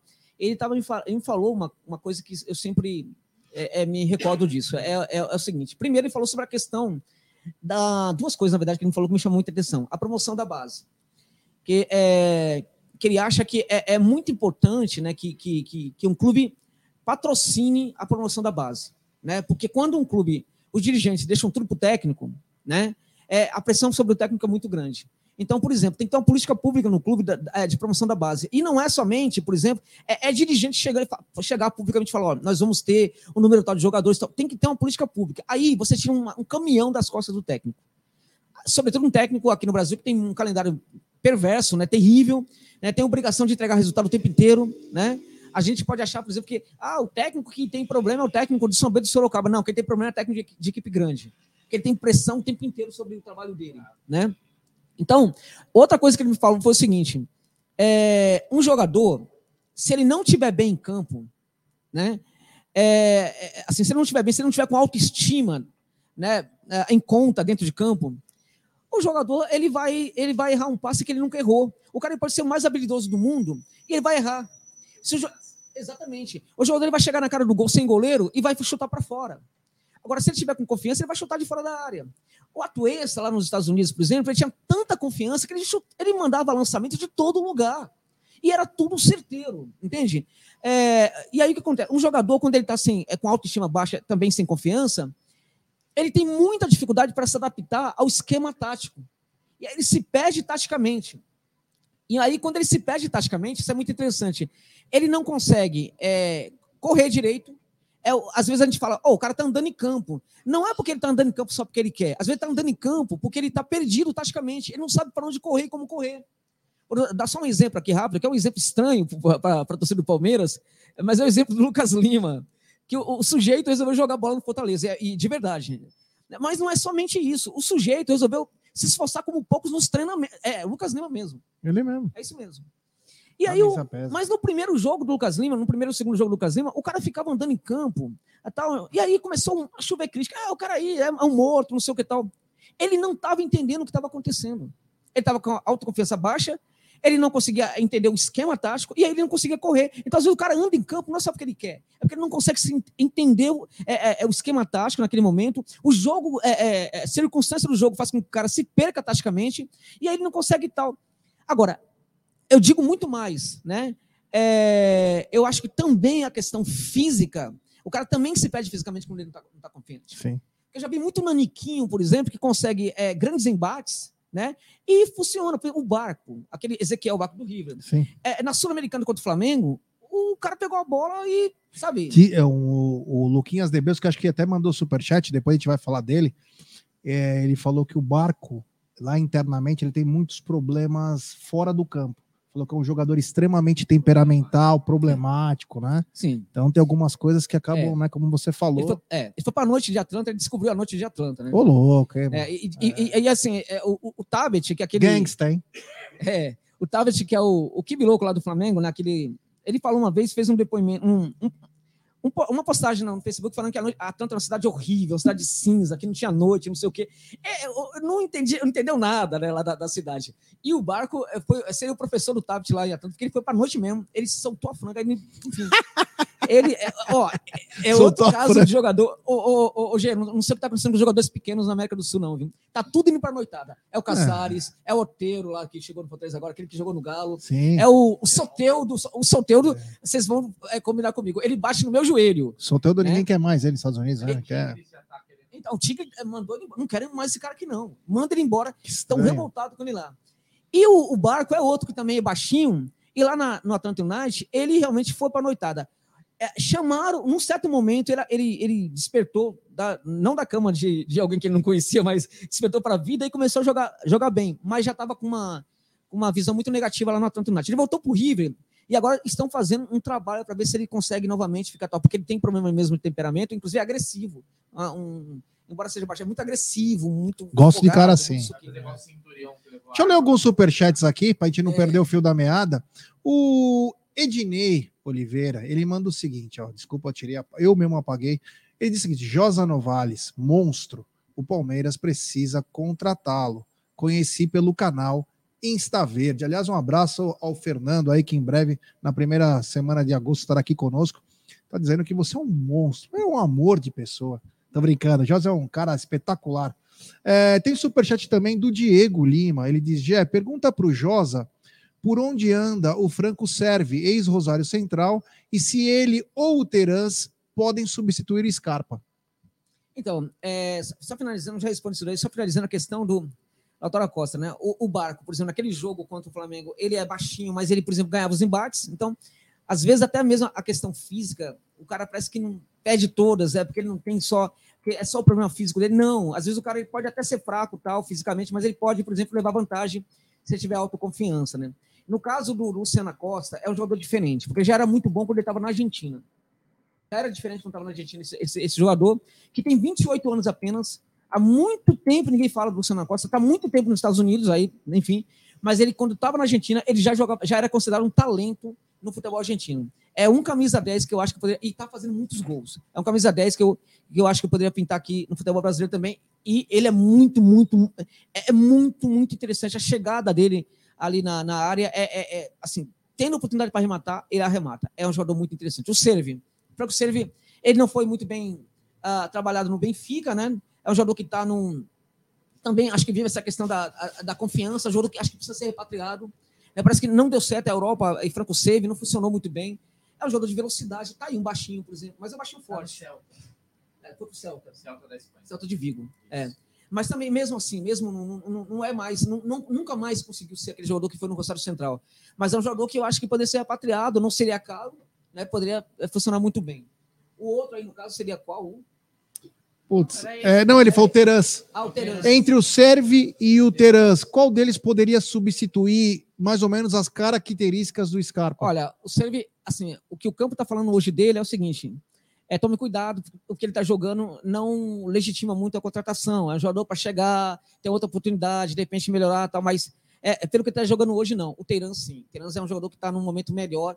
É um jogador que, inclusive, sofreu muito no, quando ele chegou no, aqui no Brasil, no, no, no Galo, né? Sofreu demais ali, porque também era um ambiente muito difícil, muito bélico. Mas hoje ele é um jogador, assim, bem interessante, um jogador que consegue fazer uma ultrapassagem muito legal. Quando precisa também a equipe trabalhar ali na, ali na pressionando o adversário ali no entorno da sua área, ele também funciona muito bem, tem drible, drible e velocidade, o drible que quer, cobra, quebra a linha também ele tem. Terans hoje é um jogador, para mim, está à frente do Silvio nesse momento. É isso aí. Tem um superchat agora, ele chegou na área, né? É o cara do futebol sul-americano. Grande Luquinhas DB, o superchat. Ele falou: o jogador mais parecido com o Scarpa é o Pete Martinez. Cobra faltas, escanteios, pênalti, finaliza bem, faz transição, defesa e ataque. Fez 29 anos, Scarpa tem 28 e tem personalidade, gosta de jogo grande, decisão e clássico. Um abraço, Luquinha. Pena que você não está aqui para falar com o Josa, que seria a dupla perfeita. Mas é isso mesmo que ele está falando? Não, ele conhece muito, né? O, o, Lucas, o Lucas realmente conhece muito. É, parabéns aí, é, realmente é, é, é, bem isso mesmo. E, e no final ele, ele matou a pau, né? É um jogador de personalidade. E não somente personalidade, porque eu acho que o jogador às vezes ele tem muita personalidade, mas ele entra em campo, ele se reduz, né? E, às vezes alguns têm, é, não têm personalidade fora de campo, dentro de campo ele consegue ter essa personalidade. Eu chamo de personalidade futebolística. É aquela, aquela capacidade dentro de campo de resolver problema, né? Então, o Pete Martinez é esse jogador. O River, na minha opinião, nunca mais foi o mesmo depois que perdeu o Pete Martinez. Nunca mais. É todos os jogadores que entraram ali e conseguiram jogar, entregar muito, mas ninguém conseguiu entregar a qualidade que o Pete Martinez entregava para o River do Galhardo. É isso. O Josa é uma aula que a galera tá curtindo demais. Temos mais, temos quase 1.900 pessoas nos acompanhando nesse exato momento. Pouco mais de 1.200 likes. Então vou pedir para rapaziada, rapaziada, eu quero um efeito manada. Vamos dar like, pessoal. Vamos dar like, se inscrever no canal. Rumo a 134 mil inscritos. É importantíssimo o like de vocês para nossa live ser recomendada para muitos palmeirenses. Se inscrevam, deixe seu like, compartilhe em grupos de WhatsApp, ative o sininho das notificações, siga o novo canal da família Mit, o TV Verdão Play, que é o novo canal da família Mit. Agora somos mais de 410 mil inscritos, então precisamos da força de todo mundo, queremos crescer ainda mais. O Josa adorou aqui o estúdio. E tudo que a gente, o que vocês mandam para nós, e é like, compartilhamento, a gente tenta produzir em novos conteúdos, em novas estruturas. Então, nos ajude aí a dar voos cada vez mais, como diz o Beto Brotas. Josi e Amit juntos. Top, top, top. Brunera, ele falou muito sobre o volante, falou sobre meia, mas uma pergunta que eu quero fazer para o Josa. Josa, até agora, nós falamos muito do teu campo, que é o campo gringo. Você talvez seja o maior, no, na, no, no meu pensamento, você é o maior conhecedor. Mas vamos supor o Palmeiras começa a pensar: peraí, tá complicado aumentar para sete estrangeiros, a coisa tá difícil, eu preciso trazer agora estrangeiro que tem que ser o cara, e quero trabalhar o mercado interno. É, eu vejo que o Brasil está tendo bons jogadores. Fazia tempo que o Brasil não tinha alguns jogadores aí. Mas um jogador que me chama muita atenção no meio-campo é o André, se eu não me engano o nome dele, André do Fluminense. Personalidade, um garoto, intimida qualquer um. Incrível. Joga muita bola. Não sei se estou falando a verdade. Sim. Igor Paixão parece que ser um jogador diferenciado do Coritiba. Não sei se é o jogador, mas dois, três jogos, ele é um cara de personalidade, levanta a cabeça, corta o cara, bate de fora da área. Quem que você poderia indicar, Josá, pelo seu conhecimento, volante, um um meia, Vitor, é, Vitor Roque é ligeiro, bom pra cacete. Ou até mesmo um atacante aqui do Brasil que poderia sim, porque tudo que a gente fala tem que se encaixar num sistema do Abel. Eu não consigo ver o Pete Martinez fora do Palmeiras. Eu vejo o Pete Martinez colocar o Palmeiras numa outra situação. Mas nós temos que também pensar no mercado nacional. Sabe, o que, que o Palmeiras poderia fazer de diferente para tentar exemplo? Vai, vou só vou dar uma, vou inventar uma história, vai. Uh, o Léo Ortiz, zagueiro do RB Bragantino, que eu considero um bom zagueiro. Se você não pode trazer um gringo, quem tem no Brasil que tem uma qualidade? Puta, será que eu vou ter que repatriar o cara lá na Iugoslávia? Não, tem o Léo Ortiz no Bragantino. Puta, vai suprir. Ele é o estilo do Luan, ele é jovem ainda, ele é um cara bom. Josa, O Fink joga muita bola. Eu ia falar do Figueiredo também. Então, mas- isso que eu ia falar. Desculpa, Josa. Não, não, quem não, são? Não, perfeito. é, quem Não, são esses jogadores que o Palmeiras poderia.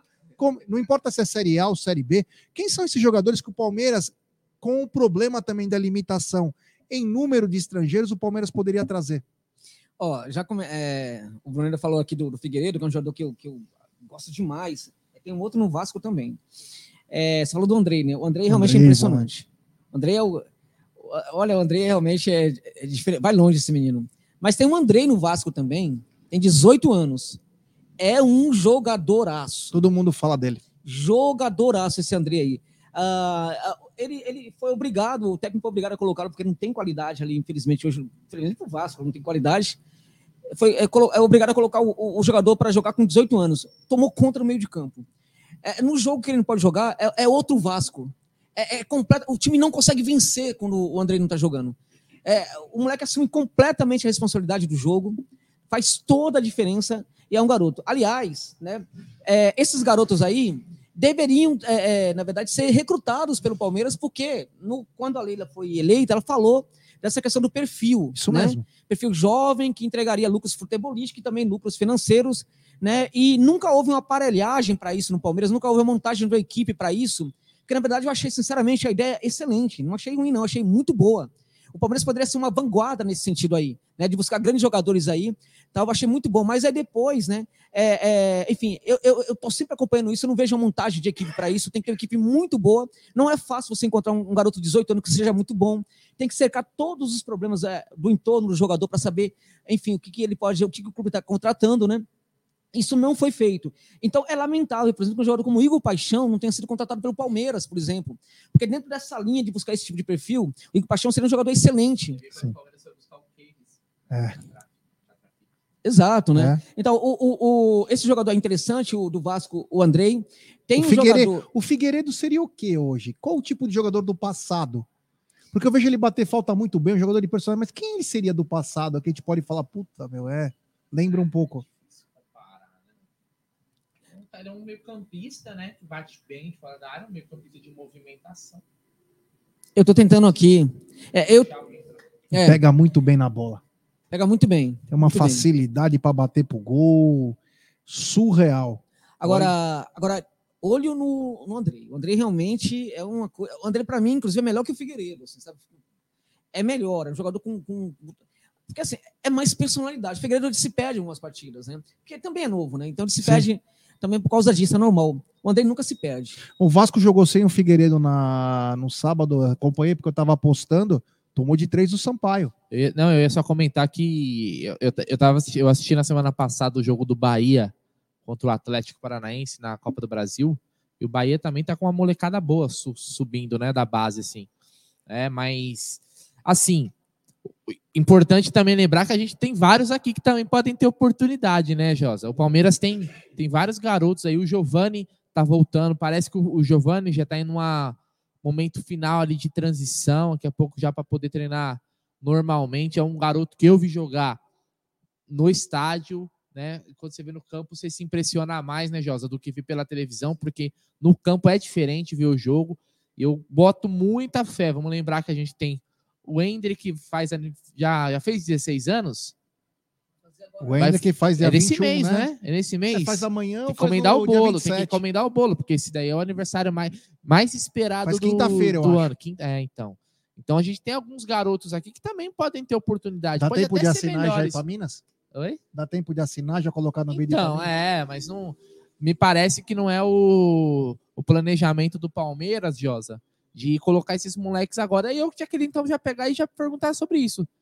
Você acha que o Palmeiras tem um cuidado excessivo com as suas revelações, com as suas crias?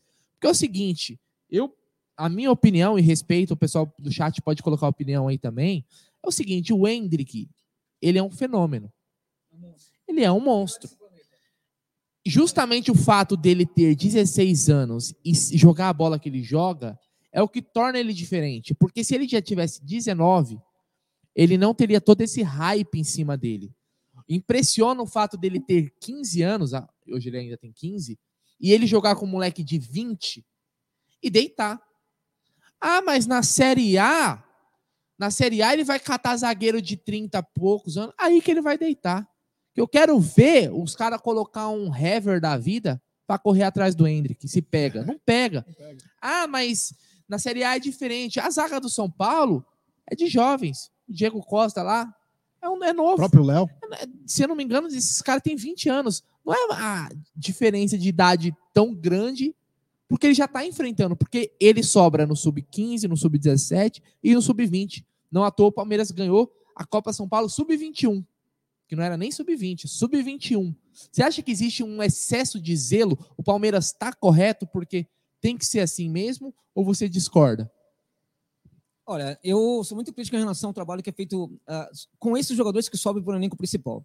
aquela questão que o, que o meu amigo lá do, do, do Equador falou, do Deportivo Cali falou para mim, né? Que uh, o jogador do sub-20, o jogador do sub-20 ele, ele começa a criar uma grande expectativa em relação ao que vai ser a carreira dele. Né? Acho que no Palmeiras foi muito interessante quando alguns jogadores foram promovidos ali, por exemplo, é, antes do, do, Danilo veio o, o, Patrick, né? Antes do Patrick veio tal. E aí. É, começou com o Verón com em Verón. 2019, ele tinha 16 anos, ele jogou os últimos três jogos com o Cebola.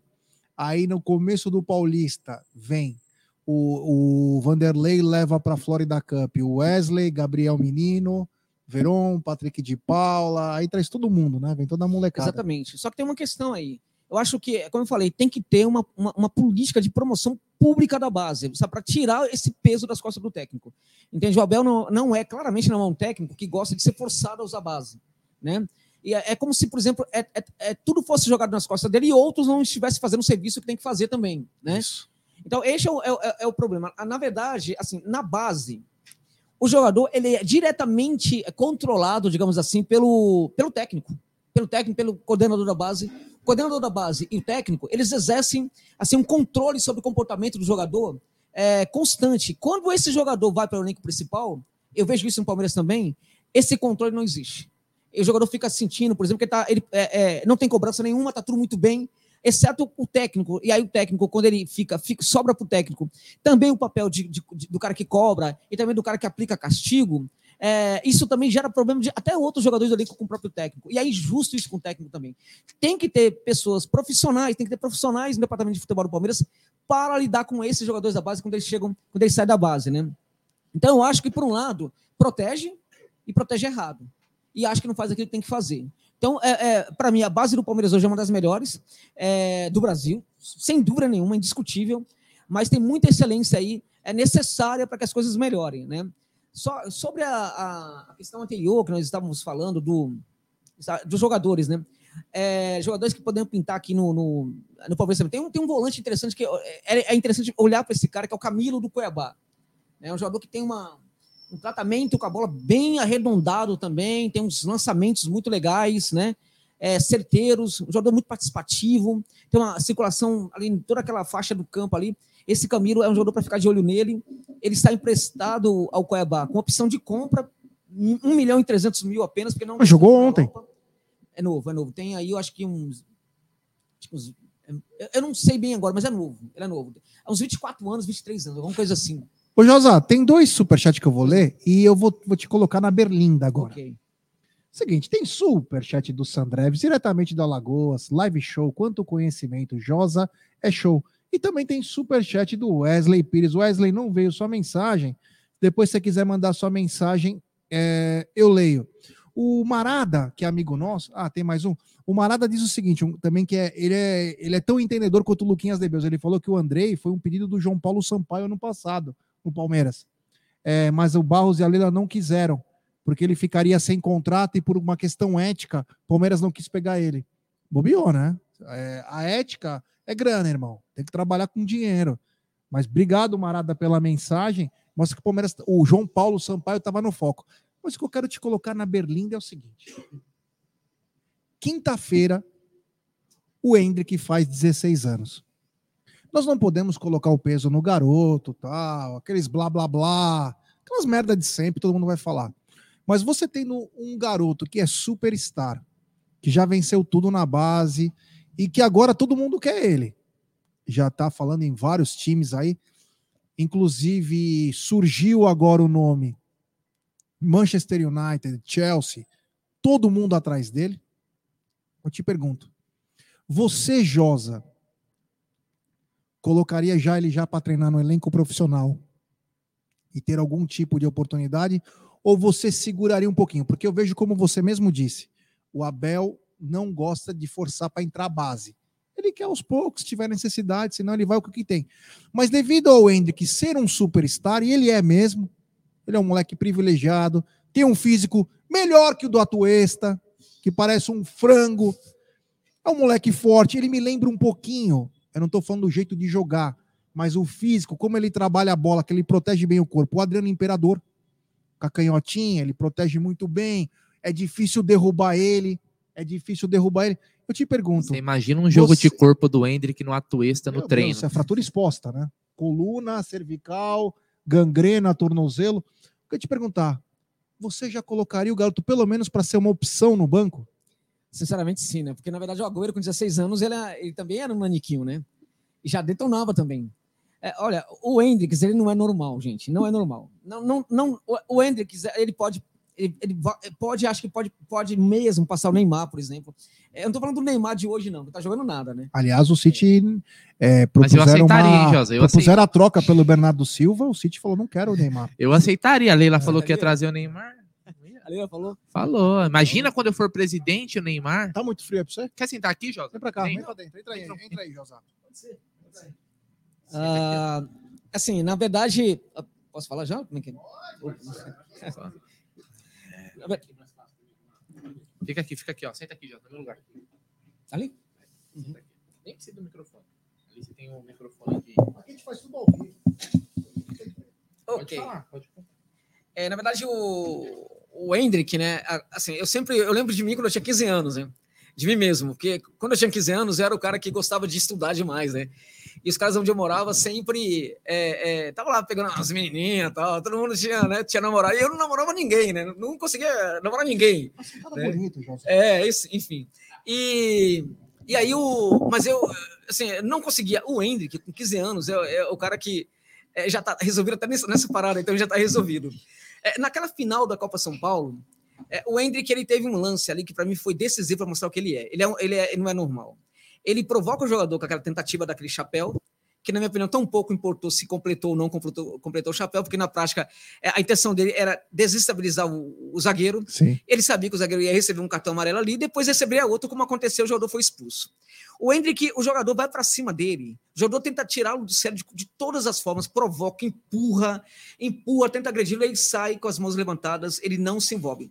É, o Neymar, com 20 anos, não teria aquele comportamento. O Neymar, com 25 anos, até hoje, não teria esse comportamento. O Neymar, com 19, com 18, não teria. O Hendrick teve aquele comportamento com 15 anos. Ele sabia perfeitamente que ele poderia ser expulso ali, e ele não ele não, não, não devolveu as agressões do, do, do jogador na final da Copa São Paulo. Ele não é ele não é normal. A maneira como ele trata a área, a maneira como ele, que ele, que ele se livra do, do- dos, dos, dos zagueiros, é, me lembra um pouco sim, a questão do, do, do Adriano Imperador, mas acho que tem ali uma, uma questão de é, uma malícia maior até. Acho que o Adriano, na idade dele, é, também era um, um imberbe perto do, do, do Hendrick, né? Acho que com 20 anos o Adriano e muitos jogadores aqui, muitos atacantes brasileiros são imberbes perto de um cara como o Hendrick. Então, na minha opinião, tem que ir para o elenco principal, sim. Acho que o problema aí, na verdade, é, é- é se ele fosse titular, mas participar do elenco principal, eu achava absolutamente aceitável neste momento. E acho que o Palmeiras tem muito a ganhar se eu colocá-lo ali no elenco principal. É, isso aí. Tem um superchat aqui do Wesley Pires, que ele que mandou e não veio a mensagem, que ele diz o seguinte: é, Josa, com as contratações dos rivais, né? Você acredita que o Palmeiras tem que ir ao mercado para reforçar ainda mais nessa janela? Ou tem que se contentar com os dois que foram contratados, o Merentiel e o, ou o Flaco? É, na verdade, o Palmeiras tem que ir para o mercado de qualquer jeito, porque os- o, Palmeiras tem, o Palmeiras tem que pensar grande, sabe? Como é grande o Palmeiras. Os dirigentes do Palmeiras não podem se, se acomodar, como se acomodam. Eu- é- é- esse tipo de coisa me deixa um pouco revoltado, assim, com- é, é impressionante como precisa dar um passo para frente, esse passo não é dado, sabe? É inacreditável. Quantas oportunidades o Palmeiras é, perdeu desde quando conquistou, por exemplo, a primeira Libertadores, né? E acho que tem que buscar sim, por quê? Porque os principais adversários estão se reforçando, evidentemente o Palmeiras não pode ficar atrás, né? É, o Palmeiras tem, uma- tem algumas coisas esquisitas, por exemplo, não contrata ninguém, aí busca um lateral esquerdo e busca dois ao mesmo tempo. Tá, características diferentes, tá, mas eram dois laterais, poderia ter trazido um para o outro setor também. O Palmeiras não busca ninguém, aí nunca buscava o centroavante, aí busca dois centroavantes, né? Tudo bem, os dois são muito úteis tal, mas tem essa parada aí, é, é esquisito isso aí também, né? É, e acho que tem que buscar sim no mercado externo, e como a gente falou aqui no mercado nacional, tem dois jogadores aí que eu também queria destacar. Um deles é um cara que para mim é o melhor jogador hoje da Série B, que é o Luciano Juba do esporte. Esse jogador é interessante. Quando a gente fala nesses jogadores, Josa, é, e não, não estou indo contra o que você fala, mas é, a gente tem que lembrar sempre como foi o caso do Atuesta, de temperamento. Cara, você acha que esses jogadores jovens, na grande maioria dos nomes que você fala, eles têm condição, mesmo jogando muita bola por outros times, assumir a camisa do Palmeiras e ser um diferencial? Eu tô falando isso porque é o seguinte: o Palmeiras foi buscar no Rio Branco em 1993 para 94 o Flávio Conceição. O Palmeiras foi buscar no União São João de Araras, que na época que o interior de São Paulo era bem abastado, o Roberto Carlos. Esses garotos de agora, eles têm a mesma capacidade de entender e ter a responsabilidade de assumir a camisa de um clube grande? Nem todos, nem todos, né? Aí tem que ser um, realmente tem que analisar caso por caso, nem todos realmente conseguem ter essa, essa capacidade, né? É, no caso do, do Luciano Jua, eu acho que é um jogador interessante porque é, aposta ser interessante porque seria muito barato, né? E é um batedor de falta, um jogador que chuta muito bem de longa distância, faz muitos gols de longa distância. É um jogador que salva o esporte hoje. Se perder esse jogador, eu acho que aí o esporte realmente não sobe para a Série A de forma nenhuma. Ele é diferenciado. Mas dentro dessa linha que você está falando aí, é, tem um jogador para mim que que tem muita personalidade, que não, na minha opinião, não sentiria o peso da camisa, porque ele é diferente. Ele foi colocado em fogueiras aí, conseguiu lidar muito bem com, com os problemas. É o, o Hércules do Fortaleza. Entendeu?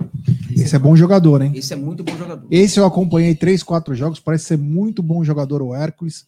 Gostei muito dele. Tem um superchat aqui do Aldão Amalfi. Senhores, parabéns pela live. Meia Jorginho Magrelo do Atlético Goianiense na minha TV só desfilou. Olho nele. Abraços. Eu não lembro do Jorginho, do. Bom jogador? É bom jogador, mas aí no caso, para mim, é um jogador. É, assim, eu busquei informações sobre ele, me falaram sobre ele. Ele é um jogador também muito, muito introspectivo também, né? Então, isso pode, pode ser que isso, enfim, o cara chega aí, mas ele, é, ele tem essa questão e precisamos levar isso em consideração. Tem superchat também do Joel Ferreira. Parabéns pela live. Josa é monstro. Abraço a todos. Ô, Josa, mas peraí. Tem mais um superchat. Pode falar, lê aí. Tem um superchat do Juandro Martins, atuesta franguinho da Sadia. Manda aí. Ô, Josa, mas assim, eu fico numa dúvida. No seguinte, quando a gente fala assim, o jogador é mais introspectivo, é mais na dele. Porque na, até aí, na minha visão, isso não deveria afetar exatamente no futebol dele. Porque o cara tem vários, nem todo jogador. Por exemplo, o Scarpa, dizem que é um, é um, é um jogador mais da dele né? Ele, o Scarpa é um jogador diferente, né, G? A gente vê até pela, pelos gostos dele, tal, tal, tal. Ele tem um perfil diferente, né? Uh, o Dudu é outro perfil. O Gomes é outro perfil. Então, o fato dele ser mais introspectivo, você acredita que é só por esse fato? Porque é o seguinte, às vezes eu vejo um jogador que ele não consegue acertar um passe de dois metros. Falo, igual o próprio Atuesta, que, que o, o do último superchat aí. A gente falou da, tava falando da confiança, mas a gente vê algum, algumas jogadas dele que, olha, a gente pagou 20 milhões, se eu não me engano. Não pagaria 5 hoje nele, né? Então, será que é só isso? Ou será que é o seguinte? O cara se porrou de vestir a camisa do, do Palmeiras. Porque assim, jogar no Los Angeles FC é uma cultura lá, a cobrança não é nem perto do que é aqui. Não, não e tal. Que é também por isso? Você acha que é pelo tamanho do clube o cara sente e não às vezes só pela personalidade do jogador? Isso vai de jogador para jogador. A questão da personalidade é o seguinte: o jogador pode ser extremamente tímido, introspectivo, é, e ele não levar isso para dentro de campo. Dentro de campo ele pode ser um jogador de bem diferenciado. A questão é que alguns, é quando eu falo da introspecção, é justamente quando ele leva isso para dentro de campo e tem dificuldade ali às vezes ele leva para dentro de campo, às vezes não leva. Né? E, e quando ele leva para dentro de campo, aí fica difícil né, se relacionar, fica com medo do, é, de, de, ocupar um espaço, fica preocupado, por exemplo, de atacar o espaço também, tal, porque, porque é, é, fica sempre é, com medo de, de, de, errar. Né? Então, essa questão. Isso pode fazer muita diferença, mas eu, eu acredito que nada disso deveria impedir uma contratação. Nada disso. Acho que o clube tem que estar preparado para lidar com todos esses problemas. E, na minha opinião, acho que é necessário jogar luz sobre o problema, a questão da adaptação do jogador que chega a um clube. E aí, para jogador estrangeiro e também para jogador brasileiro. Acho que um clube precisa realmente ter uma, uma, uma, uma, preocupação com isso, precisa jogar luz sobre esse assunto. Por que, que jogadores não conseguem se adaptar? O que acontece? Porque quando o jogador chega. No, o, que, o que ocorre? O que acontece com a cabeça do jogador? Eu sei, por experiência que também me foi passada de alguns especialistas aí, é que o jogador, em geral, é, aí quando ele vem do exterior, mas também quando ele vem do, digamos assim, do, é, de um lugar do Brasil que para o jogador, é, é, como se ele vivesse no exterior também, tipo, se ele vem lá do interior do Amapá, do Amazonas, é, do Ceará, de repente chegando num clube como o Palmeiras, é como se fosse um outro país também, em vários sentidos, né? É, um jogador desse, é, quando ele está intimidado, o que fazer, né? É necessário ter um, um, uma solução para isso, né? E, e, eu acho que o clube deixa o jogador muito abandonado. Esses jogadores, ele olha para o técnico no primeiro momento e, e olha, e acha que o técnico é o referencial dele para tudo, o cara que vai salvá-lo. Só que o técnico às vezes não tem tempo para isso. Ele não tem tempo para ficar olhando para o jogador, para cuidar né? do jogador. Exatamente, tem muita coisa para se preocupar. E o jogador está o tempo inteiro ali esperando que o técnico dê atenção para ele e cuide dele. Então, eu acho que tem que ter gente para fazer esse trabalho aí, né? Então, a, a, e acho que quando isso acontecer, é, nenhum problema do cara ser muito tímido, levar timidez para dentro do campo e tudo mais e tal, deveria ser um problema, porque foi dito aqui do Jorginho, o Jorginho é um cara que me fala, ó, esse garoto aí, ele é tímido que dói, né? Um negócio assim que dá. Agora, é, é, muito bom jogador, não deveria ser um problema. De repente, ele, ele é, é, também dentro de campo, chegando a camisa, vestindo a camisa como o Palmeiras, ele pode até surpreender. Mas, como a gente não tem muita essa preparação, temos que tomar cuidado e levar muito isso em consideração quando a gente faz uma contratação. É isso aí. É, tem um super chat do Elias Sepp. Ele diz o seguinte: Boa noite, rapaziada. Josa, você recebeu algum convite de times para escolher jogadores? Abraço, galera. Live show, parabéns. Avante palestra. Sim, já recebi, já recebi. Eu tive, inclusive, isso é público, por isso que eu falo. Eu, eu, eu fui convidado pelo Cruzeiro para fazer parte ali do, é, de um projeto para que voltasse para a primeira divisão quando ela caiu para a segunda divisão, né?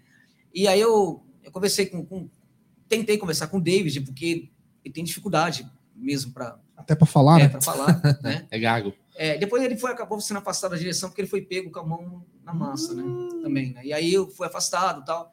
E eles ficaram com medo do projeto que eu ofereci para eles. Eu fiz um projeto, eu, eu, eu entrei em contato com um amigo meu italiano que tem contato com 18 presidentes da Série A de Futebol da, da, da Itália na, na ocasião e é, contato com todos os diretores dos outros clubes também, inclusive dos outros dois, né? É, a gente conseguia até é, colocar um projeto jogadores brasileiros desconhecidos que estavam lá, que poderiam vir para cá, é, os caras bancando o salário todo para o Cruzeiro, é todo, o Cruzeiro não ia pagar nada, né? Eu consegui, por exemplo, para o Cruzeiro naquela ocasião, um jogador da Venezuela, da seleção da Venezuela, que viria para o Cruzeiro, é de graça, não pagaria nada, tal. A única coisa que, ah, que foi pedido, a mãe do jogador pediu, o jogador pediu, na verdade, para que fosse depositado um, um, valor de 15 mil reais para a mãe dele não ficar lá sem nada, tal. É, e aí, todo um planejamento, como é, a, também ampliar, por exemplo, a recrutar, é, recrutar jogadores no Brasil, é, em outros lugares. Eu faria algumas expedições para alguns, alguns lugares, expedições que Falando de expedição, é uma coisa que eu quero que um clube patrocine, que eu faça na África em algum momento. Né? Olha que bacana. Vamos, peraí, peraí, peraí, então. Vamos lá. Você espera que algum clube Sim. possa te patrocinar? Não, não precisa ser uma ONG. Não, não, explorar um novos mercados então, da bola. É, porque até para explorar pode ser uma ONG. É uma organização não governamental. Não precisa ser exatamente um clube. É que no caso, no é caso seria essa parte de, um de, garimpar, bacana, de garimpar jogadores. João Paulo Sampaio fala muito bem da África. Já... Exato. E a África não é para amador. A África é realmente para gente que tem um conhecimento de futebol, mas também tem uma visão sociológica muito forte sobre as coisas. Porque não é qualquer jogador. Se você pega um jogador de um país lá é, que está jogando muita bola o garoto, você não sabe, por exemplo, o entorno daquele jogador, o que ele viveu, se ele, por exemplo, participou de uma. De uma a depender do país, ele pode, ter sido sequestrado para participar de uma guerra, por exemplo. Esse jogador ele vai carregar problemas que, quando ele for profissional, talvez ele não consiga dar conta disso. E o exemplo que eu sempre falo disso era aquele jogador lá, o, é, do River Plate, aquele jogador colombiano, né, o, a, que chama de Neymar colombiano, daqui a pouco eu lembro o nome dele. Do River? Do River Plate, né? É o que joga do lado do campo. É, daqui a pouco Carrascal? Eu, Carrascal, né? Eu fiz um. um... Ô, Josa, você viu que eu entendo. É, cê, não, você entende pouca, muito. Pouca coisa. Não, aqui todo mundo. Aqui eu tô aqui para aprender também. O Carrascal, eu fiz um vídeo é, sobre ele no meu canal chamado é, Depoimento sobre Jorge Carrascal. Foi para a Rússia, é, o Neymar colombiano. É, o Carrascal é um jogador que ele tentou se matar várias vezes. tentou se suicidar. Nossa. Né? O Carrascal, ele dá, ele dá declarações assim que você fica chocado. Ele fala o seguinte: é, eu posso ganhar todo o dinheiro do mundo, ter todo o sucesso do mundo. Isso jamais vai se colocar no lugar da tragédia que eu tive quando eu era criança. Jamais. O Carrascal é de um lugar na Colômbia, que é Cartagena de las Índias, né? Cartagena É, eu conheço. é uma cidade turística maravilhosa. É, Você tem, ó, praias. você tem espetáculos ah, públicos à noite, às vezes. A depender da- do momento que você for lá na, na- em Cartagena no ano, você vai ter concerto ao ar livre, tal, não sei o quê. Só que tem duas Cartagenas de Las Índias. Tem a cidade eh, turística e a cidade proibida. E um detalhe interessante, a partir do certo horário da noite, aquelas pessoas que são da cidade proibida não podem ir para a cidade turística Rolou. são proibidas. Isso é, é real. Aliás, meus amigos, a Colômbia é um dos países, é, é, pela minha experiência, por exemplo, é, Honduras é um país miserável, muito pobre. Mas é um país que as pessoas são muito legais, a desigualdade não é tão grande em Honduras, Honduras como é na Colômbia. A Colômbia é uma coisa assustadora. Cremona tá na Colômbia, Na Colômbia. fazendo shows. Quem? Cremona, Ah, tá na. Colômbia. Exatamente. E aí, o, o- a Cartagena de Las Índias é essa cidade aí. A cidade proibida é uma das cidades mais violentas do mundo. Né? E o Carrascal simplesmente ele viu vários colegas dele levando tiro na- do lado dele. Tiros que poderiam pegá-lo também. E num certo momento, os tiros do Carrascal, eh, como ele jogava muita bola, começa a levá-lo para vários lugares para ver se ele vira jogador. Pra, os tios queriam que ele vira- virasse jogador, até para ele se salvar de ser assassinado quando jovem. Então ele viu muita tragédia. São fatores que influenciam. Ah, pa- Aliás, para quem não lembra do Carrascal, é, ele foi expulso contra o Palmeiras no jogo, cabeça no jogo, menino. numa falta que ele fez no, no menino. Menino, é, ele- né? Então, quem lembra daquele jogo que foi. Não foi em Avedianeda, né? Foi a hora que o menino mata a bola aquela de letra, É. ele perde a cabeça e vai pra cima É, dele. então ele foi expulso contra o Palmeiras na Libertadores 2020. O Galhardo está fazendo um, tra- um trabalho, fez um trabalho que durante muito tempo e não funcionou. O Galhardo já deu declaração pública, eu não vou desistir de jogador nunca, tal, mas ele não consegue. Ele já falou, não adianta. É, eu, eu posso ter todo o sucesso do mundo, isso nunca vai acabar com a minha tristeza, com a minha vontade de morrer.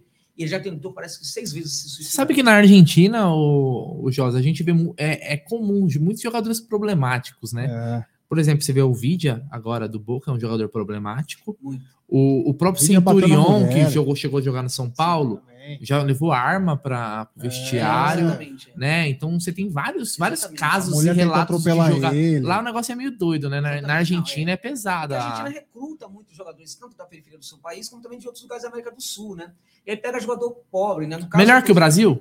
Melhor que o Eles, eles Vai recrutar, recrutam, é? Não, tipo, da não, Colômbia, do Equador, da, da, da Ó, Venezuela. o Casares, o, o Casares, que virou sem vergonha cachaceiro no Atlético Mineiro, no Banfield era um jogador espetacular. Como o Ramos Rodrigues. Aquele projeto do Banfield, eu estive presente naquele projeto. Eu ajudei a, a montar o projeto do Banfield.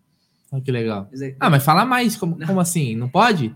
não, não pode, mas é, é que assim, eu, eu me sinto assim, é, é, mal Ah, falando de uma coisa, tá, por exemplo, essa questão do Cruzeiro foi um negócio que eles ficou público. Aham. É, só falo quando fica público. A questão, por exemplo, do, do Carrascal. O Carrascal, ele não é um jogador, por exemplo, que dá para apostar nele que ele nunca vai dar certo em lugar nenhum. Na África, vários jogadores bons também não vão dar certo. Porque eles carregam essa tragédia. Você tem que ir para o lugar onde tem uma liga, você tem que saber onde é, como é e tudo mais. Você tem que entender, por exemplo, olhar para o jogador, saber, por exemplo, se ele consegue superar. pro- Não é só você, não é o olheiro que olha para o cara em campo, jogando. Ó, esse cara é bom, ó como ele dribla tal. Não, não é isso. Você tem que entender um pouco mais. A África não é para amador, tem muitos clubes europeus que desistiram da África, porque mesmo eles não conseguiram, por exemplo, ter sucesso em recrutar jogadores na África.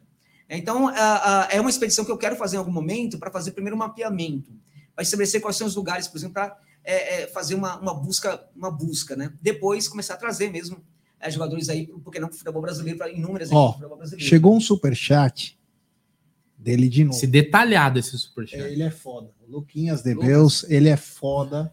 Eu vou te falar, ele é pesado. Então eu vou falar nome por nome e você fala numa síntese mesmo. Tá porque ele já mandou 79 nomes agora. Então ele quer que você fale assim, ó.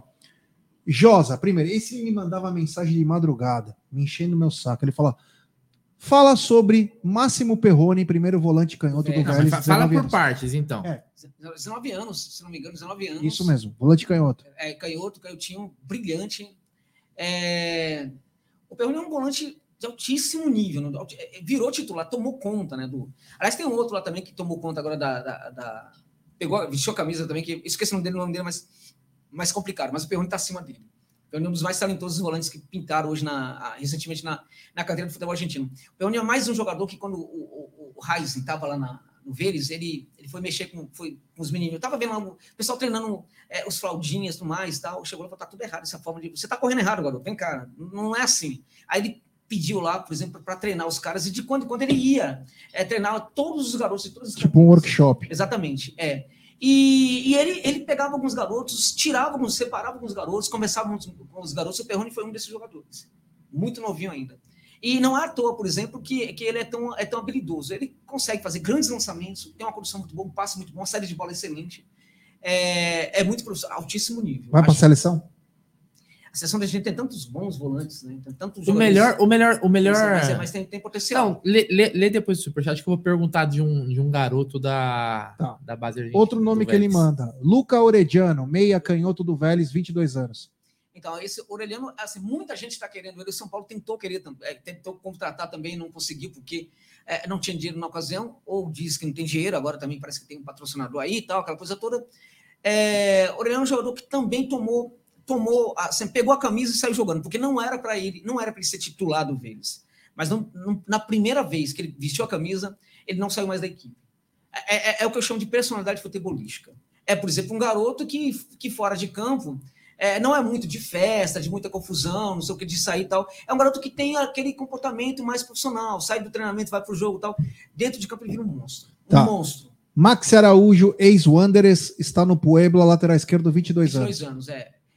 Muito rápido, 22 anos de idade apenas. Gosto muito desse jogador. Já gostava dele quando ele estava no, no futebol uruguaio, né? é, para mim, assim, é um dos grandes atacantes hoje do futebol do Uruguai, porque tem vários, surgem muitos bons atacantes lá, mas o Araújo é diferente, porque ele, ele é muito forte, ele é baixinho também, muito forte, um condutor de bola. É difícil tomar a bola dele, mas ele é, sobretudo, um cara que, para a situação, por exemplo, de você acionar um jogador numa situação de contragolpe, é, ele é excelente, muito rápido. E o Joaner Chaves, Independente Del Vale, lateral esquerdo, 20 anos. O Joaner Chaves é um jogador que eu gosto muito, mas é um jogador que está é, tá, tá, tá, com muito, muitos altos e baixos, né? É, não era assim, por exemplo, estava na base, mas quando chegou no time principal, começou a praticar esse tipo de coisa.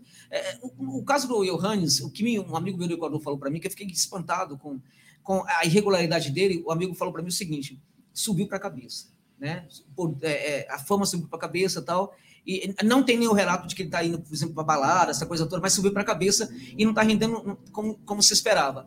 E aí, assim, às vezes ele tem errado coisas, assim, lances tal, que não tem nada a ver, porque é um cara que tem uma habilidade, tem uma técnica apurada, e às vezes erra coisas assim que, ou seja, o momento dele não está legal. Então eu diria que é um jogador que eu não indicaria nesse momento para o futebol brasileiro.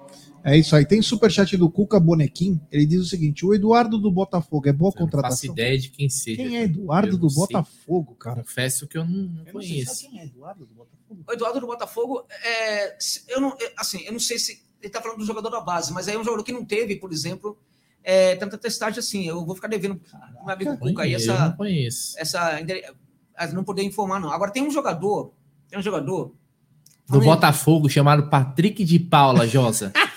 Seria uma boa no Palmeiras, João? Você sabe que eu achava? Eu achava o seguinte: apesar que a cidade maravilhosa é uma cidade também tem uma noite boa, eu achava que por ele chegar no, chegar num ambiente diferente, com um técnico diferente, tudo diferente ali e tal, pressão diferente, ele, isso poderia ser importante para ele voltar a ser o Patrick de Paula e deixar de ser o Patrick, Patrick Balada, né? Que ele virou o Patrick Balada no Palmeiras. Só que ele já foi para balada de novo. Né? Já, já, já foi para ah, balada, como, já andou, né? enfim. Ao que é, nasce torto nunca se é, No caso do, desse jogador, infelizmente, né? Um jogador que é, é, lamentável, né? Agora, tem um jogador também chamado Eduardo no Vitória da Bahia, tá? Que é um jogador interessantíssimo. Te falar, o Josa, ele é. Sabe o Fleury, aquele laboratório? É o Josa. Ele é consegue. O... É... o Roberto falou aqui, ó, do, do Ruiz, do, Mindi, do Mindianários, né? A é, gente já falou, Roberto. Falamos. A gente comentou aí no começo é da live. Bom. Um bom meio-campista aí. Tem um superchat aqui, infelizmente usufruímos pouco de Scarpa, chegou naquele embrólio jurídico, se machucou de 2018 agora, só jogou com o Abel, fará falta. O Tato Paulino mandou uma mensagem bacana, né? Já era fã, já era fã desse programa, mas depois dessa live minha admiração aumentou. Muito obrigado, meu irmão. Vamos lembrar desde o começo que o Jos, além de ser um grande amigo e parceiro do Amit, que é um cara espetacular, humilde pra cacete, você fala com o Jos, o Jos na hora se prontifica nós estamos fazendo aqui um trabalho que seria do scout do Palmeiras, mercado da bola, saber quem está bem. Então, tem muita gente que fala, ah, mas o Palmeiras não vai trazer. A gente já sabe. Você não precisa avisar nós. Porque senão o Josa não estaria aqui. O Josa estaria. Eu teria colocado o Josa lá dentro do Palmeiras para ele ter falado com os caras. Mas isso é para lembrar que existe um mercado para pouco dinheiro, para um dinheiro mais ou menos, para um dinheiro importante, jogador dessa característica, jogador da outra. Então, o bacana desse programa é mostrar que dá para você reforçar o seu elenco, dá para trazer qualidade. Sem quebrar o clube. Você pode trazer, como disse o Josi, eu lembro dos nomes que ele fala, o Mena com 33 anos, como você pode trazer o volante do Vélez com 19? Você entendeu? Ô, Josa, só um para mim, não, senão eu vou esquecer, porque eu não tenho a memória que você tem. Mas óbvio que não, não no caso, por exemplo, do Atuesta em si. Mas os clubes europeus, eles têm uma filosofia, até porque o poder econômico de alguns é muito maior, mas de trazer um jogador, por exemplo, vamos lá, você, você me indica um jogador no Equador que está despontando. Ó, joga aqui no, um, no Equador, bom jogador, 19 anos, 20 anos, mas não está pronto ainda. Tá barato agora. Se explodir, vai ficar caro. Um clube brasileiro, não tô falando nem do Palmeiras, tô falando no âmbito geral. Não poderia ir lá comprar esse jogador e falar assim: ó, é o seguinte, ó, você vai, eu tô te comprando, mas você não vai jogar no Palmeiras. Você não vai jogar no Flamengo. Você vai jogar no Bahia. Eu vou te emprestar. Você vai se adaptar ao futebol brasileiro. Eu vou te colocar no Criciúma. Eu vou te colocar na Tombense para jogar a Série B. Porque o que, que acontece na Europa? O Manchester City compra jogador no mundo inteiro, o grupo manda City. pro Girona. Coloca um no Girona, coloca um na MLS, coloca... vai colocando os jogadores se adaptar. O Real Madrid, olha só, o Real Madrid, quando comprou o Vinícius Júnior, colocou ele no Castilha, no Real Madrid B. Ele não chegou para ser titular, para jogar no time principal. Você acha que essa é uma filosofia que pode, poderia ser implantada no, no futebol brasileiro? Em, em questões de O parcerias? problema do país aqui, assim, não vou dizer. é, O Palmeiras tentou fazer isso com o Palmeiras B, algumas coisas. Como é que aqui tem muito pilantra? Se não tivesse, se tivesse Mas não pessoas Palmeiras sérias- B. Não, tô falando assim. Você faz uma parceria com filial. o Guarani. O Palmeiras fez no Nordeste, o Palmeiras do Nordeste. Entendeu? Deu certo. Você faz, um, você faz uma parceria com o Guarani. o time foi campeão no com Nordeste Juventude. e o com- Palmeiras só aproveitou o Tupã. Porque você, 2000. porque você adapta o jogador a essa questão. Às vezes o jogador é introspectivo. O cara se adaptar. Porra, o futebol brasileiro é outra pegada. É assim. O que, que você acha, Eu Jorge? acho, sinceramente, isso- é, esse tipo de coisa pode não funcionar com o jogador brasileiro. Porque o jogador brasileiro, por exemplo, quando- ele sai, por exemplo, vamos lá, esse Eduardo do Vitória, chegar no, no- no Palmeiras, pô, agora eu chego no Palmeiras, tal, aí o Palmeiras manda ele pro Criciúma, pô, que coisa, né? É, gringo. de fora. Exato. Brasileiro acho que não funciona, mas com gringo funciona. Porque o gringo é diferente, ele tá chegando no Brasil, entende? Para ele, a imagem no Brasil é maior do que, por exemplo, um clube menor. Ele, ele sabe que ele, ele é do Palmeiras, mas que ele vai para um outro clube, mas é também um clube do Brasil. Ele vai para o Criciúma, que também é um clube do Brasil. Então, acho que funcionaria. É, o que eu acho que não funcionaria, por exemplo, no caso, não foi essa pergunta, mas não funcionaria para jogadores brasileiros. Poderia, poderia dar errado, poderia funcionar, mas eu acho que essa é arriscado. Mas no caso do jogador estrangeiro, nesse perfil de jogador que começou a despontar, certamente sim. Porque Brasil é, mexe muito com, com a cabeça do jogador. Eu conheço muito bem aí como é que a palavra Brasil mexe, né?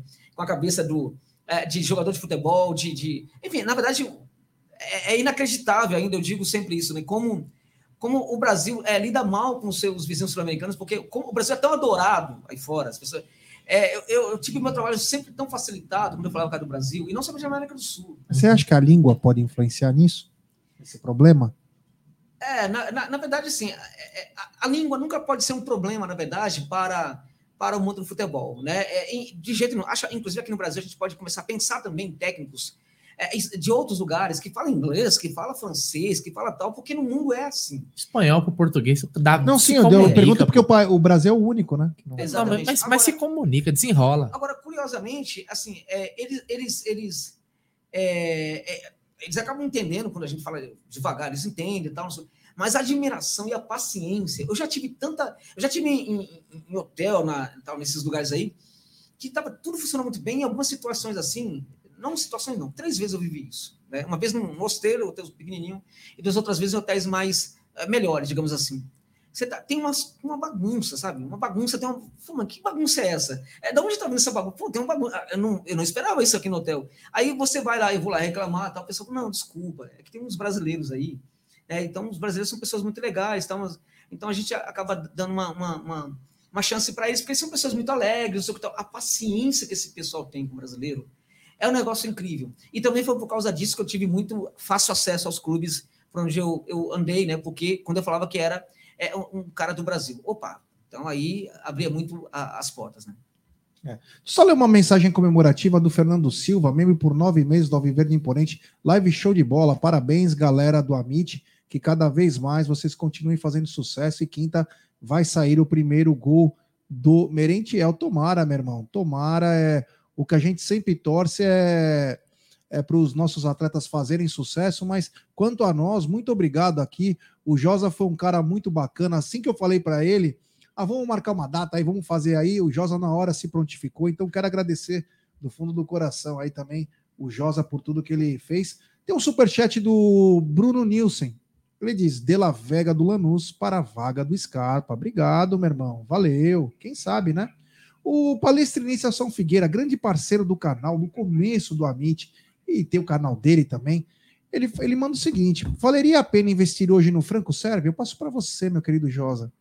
Eu acho aquela questão que eu sempre falei. É, os problemas do jogador poderiam não é, afetar, é, é invalidar uma contratação, mas desde que você tenha preparação para isso. O Sérvio é um jogador que acho que precisa ser repatriado, né, mas é um jogador que não vem jogando bem. A questão aí, para mim, decisiva seria os valores em torno da contratação. Se os valores fossem muito é, oportunos, né, interessantes, não fossem muito altos, acho que poderia valer a pena sim. Do contrário, acho que tem outras opções melhores.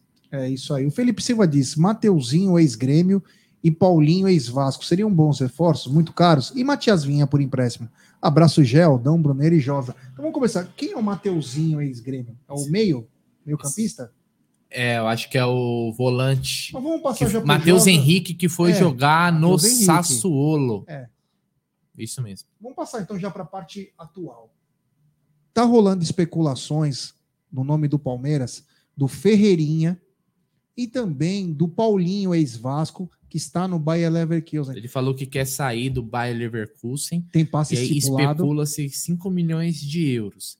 Mas também existe a questão de que comentam que ele não gostaria de voltar da Europa agora. Ele tentou o, Sporting de Portugal é, e o Sporting... Mas aí é o seguinte, existe também, quando fala assim, ó, o cara não quer voltar, existe o é, poder de persuasão do clube, de convencer o cara, ó, vem pra cá, depois você volta. Paulinho veio de uma grave lesão em 2020 no joelho, valeria a pena esse esforço por um garoto, é, campeão olímpico. Teve uma lesão séria de rompimento de ligamento.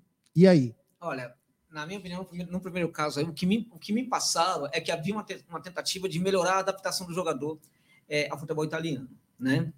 No caso do, do eu, eu acho que é um jogador mesmo, eu acho que o jogador está tá um pouco abaixo do Paulinho. O Paulinho é diferenciado, o Paulinho é muito bom jogador. Né? Se realmente ele chega aqui, ele consegue, por exemplo, entregar, é, vai entregar muito, muita coisa mesmo, porque é, é, é, é muito técnico, é rápido, é, é forte, é uma ótima condução de bola. Paulinho, para mim, seria uma, em tese, em tese, porque pode não dar certo, mas em tese seria uma excelente contratação para, para o Palmeiras, sim. É, o Matheus eu já ficaria um pouco em dúvida nesse, nesse sentido aí, porque, enfim, também me parecia ser um, um jogador que ainda uh, estava se adaptando ali, com dificuldades, inclusive, para se adaptar. É, o Cuca Bonequinho, ele tá demais. Me dá um Navarro que eu devolvo o Patrick de Paula. Cara anêmico, é. Meu. O Front, né? Front ex-diretor, braço direito do Paulo Nobre, mandou. Já é por isso que a Argentina tem vantagem. Eu falei sobre a linguagem, né? Sobre a língua, né? Também tem muita coisa que. Você habla, Gé? É, eu penso que não, estou muito contente em Parmeira, pero eu penso Seu que Parmeira. Não sei porríssima nenhuma, até inglês eu falo melhor do que meu portunhol, mas o Josa parece que o Josa se deu muito bem. Tem dois superchats aqui, ó, do Fábio Bertalha, a tua é frágil. Não podiam ter percebido antes. Então ele passou pelo núcleo de performance. Se o núcleo de performance não percebeu, talvez tenha sido um erro grave. Ou talvez nós tenhamos que ter um pouquinho mais de paciência para que esse atleta, como disse o Josa, às vezes até um temperamento. Isso que eu falo, tá empresta também.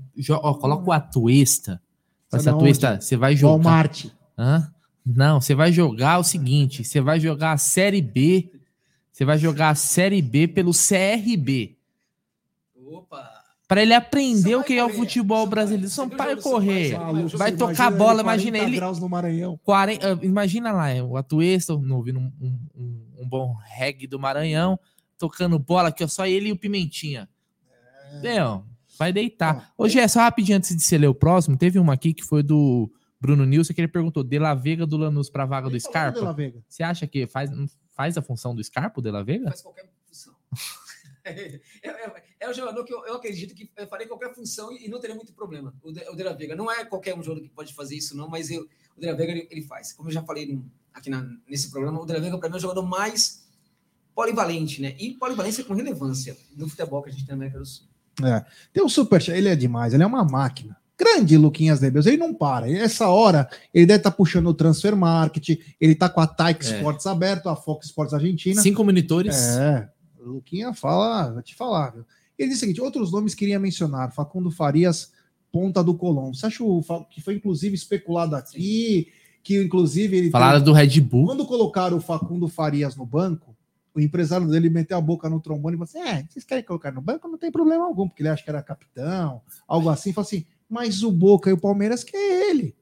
Então botou a boca no, trom- no trombone. Então, primeiro, Facundo Farias é um prospecto bacana, é um grande jogador, não é? É um jogador que está em crescimento. O que que você acha dele? Acho um jogador muito. É um dos melhores. Na Argentina, na temporada passada, foi um dos melhores. É um jogador que tem. Contudo, é um jogador que ficou um pouco caro, né? É, é, por exemplo, há um ano atrás, ele valia alguma coisa em torno de 1,4 milhão de, de euros, né? Hoje vale 10 milhões. Entende? Então, de- deveria. É, tô falando de um ano só. Um ano de diferença. E um ano atrás, ele já jogava bem, embora ninguém o conhecesse. Então, é esse o ponto, né? A gente tem que chegar no jogador antes dele ser e tal. E para você chegar no jogador, isso é porque de repente você fala, ah, o cara precisava daquela competição para ele mostrar que é bom. Mas quando você tem conhecimento do que está fazendo, você sabe que o cara é bom mesmo sem ir para a competição. É daí que tem que ter uma montagem de uma equipe muito eficiente para descobrir esses talentos. Né? Byron Castilho, lateral direito, estava no Barcelona, acho que de Guayaquil, né? Mas, ou, é, acredito pro- eu, mas foi para o Leão do Leão. México. Era um dos nomes que falei no final do ano passado, junto com o Bustos, Gonzalez e Tenalha. O, esse Byron Castilho seria uma boa?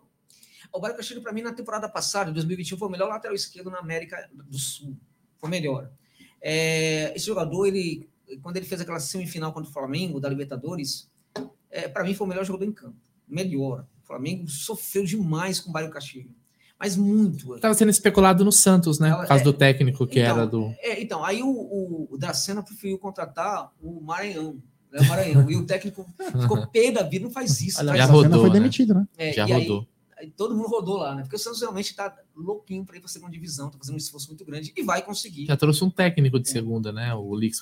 É, é, o Lisca que ficou, acho que quatro Fala. ou cinco jogos no. no- Falou ontem, você viu o Lisca? Os caras jogou cerveja. Total Falou assim: não, não tem nada de Santos, que não tem, que ninguém do Santos daqui a pouco, pum, fechado com o Santos. É, Ó, tem superchat do Rafa Zanata. É possível repatriar o Felipe Martins, segundo volante do Austin da MLS? É, acho que assim, a- a- tem alguns clubes da Major League Soccer, também no México. No México acontece muito isso. na- lá na- na- nos Estados Unidos, eu não sei se todos, mas eu sei que tem alguns que eu não sei desse clube aí, por isso eu não, não, não entendo. É líder, se é ele é, ele é líder de uma das É, conferências. eles, afa- eles oferecem. Ganhou eles dinheiro com eles esses dias. Ganhou? Ótimo. Mas, mas os clubes, eles, é, eles tendem a. Alguns deles, eles facilitam a saída do jogador quando o jogador não quer ficar. Vai falar, eu quero ir embora. Eles facilitam. No México acontece muito isso. Na- lá na- nos Estados Unidos, alguns clubes, mas eu não sei se é o caso do Austin, não. Agora, é, é um jogador que, que- que promete bastante, um jogador muito promissor. Agora, o Paulinho teve uma lesão séria e tira o Jorge. É isso. O Jorge, que é um jogador que até hoje, até hoje eu tento entender. Eu, eu penso, eu paro, eu não consigo entender. Jorge. contratado Verdade. pelo Palmeiras. É, é um jogo que tem a ver com a maneira como o Abel gosta de lateral. Eu não consigo entender é, é, esse jogador, né? Que, é, que sempre marcava mal. Quando era do Flamengo, marcava mal. E o, Piquerez, e o Piquerez se adaptou bem ao futebol brasileiro, né? Por incrível que pareça. Se adaptou bem. É, eu achava que isso ia acontecer, Ele parece o Robocop, É? né? é verdade. É, chegou, inclusive, com alguma dificuldade, mas eu sabia que ele ia se adaptar bem. E é um jogador, por exemplo, que o Palmeiras está esperando ser- é, que ele negociá-lo para buscar alguém no mercado. Palmeiras acertou duas vezes em laterais uruguaios, né? O Vinha e depois o um Piquerez. Quem é o próximo É. lateral esquerdo uruguaio que tá despontando lá no Nacional, no Penharol? Já fica de olho, É já traz isso. o próximo. Tem superchat de novo. Ele é uma máquina. Ele não para, ele vai até, se for 5 horas da manhã, essa live vai estar mandando. Vambora. Tem superchat do Luquinhas DB. Os Paulinho teve uma lesão séria, estilo Jorge, é risco. É, Já não estava bem no Bayer Leverkusen. Ferreirinha é mais do mesmo, que já existe no banco de reservas do Palmeiras. Não está conseguindo jogar a Série B e tem problemas extracampo. Você é uma máquina, meu querido E sabe muito. Não, é, É. Legal, é legal falar com quem, Que gosta, com quem né? tem, com tem conhecimento, assim. Josa. Tem gente que gosta, né, ele tá Jota? certo. questão do Ferreirinha está correto. O Ferreirinha é um jogador que está com problemas mesmo. Ele tem, ele não tem, não tem, é, é, não, não, não participa do jogo quando ele joga. Parece que não está com vontade de jogar a Série B. O Ferreirinha é um jogador esquisito. É, tava quase para sair, depois acabou ficando. É. Tem mais um superchat do Fabrício Furlan que diz: Vegas e Rafael demoraram uns dois anos para engrenar. Pelos valores investidos, vou dar este ano de lambuja para o Atuesta. Concordo. Uh, é, o, o Josa falou a mesma coisa. Merece. O franguinho da Sadia merece. É. É, e o Abel confia nele. É, eu acho isso muito importante. O técnico confia nele e acho que por causa disso isso é um ponto positivo. É isso aí.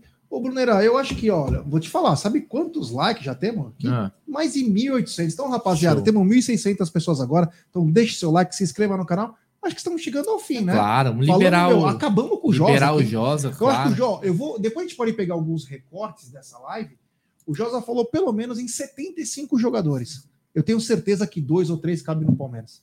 É, vamos, vamos lembrar assim também, viu, Josa? Aliás, o, o, o Galopo está sendo especulado no São Paulo, né? Do Galopo, vai estar é, tá acertado. Que é bom, bom, bom jogador também. Até comentei esses dias sobre ele no ele Twitter. Ele é ítalo argentino. É, essa questão, essa questão de, de jogador dar certo ou não, eu acho que tem muitas variáveis, né, né, Josa?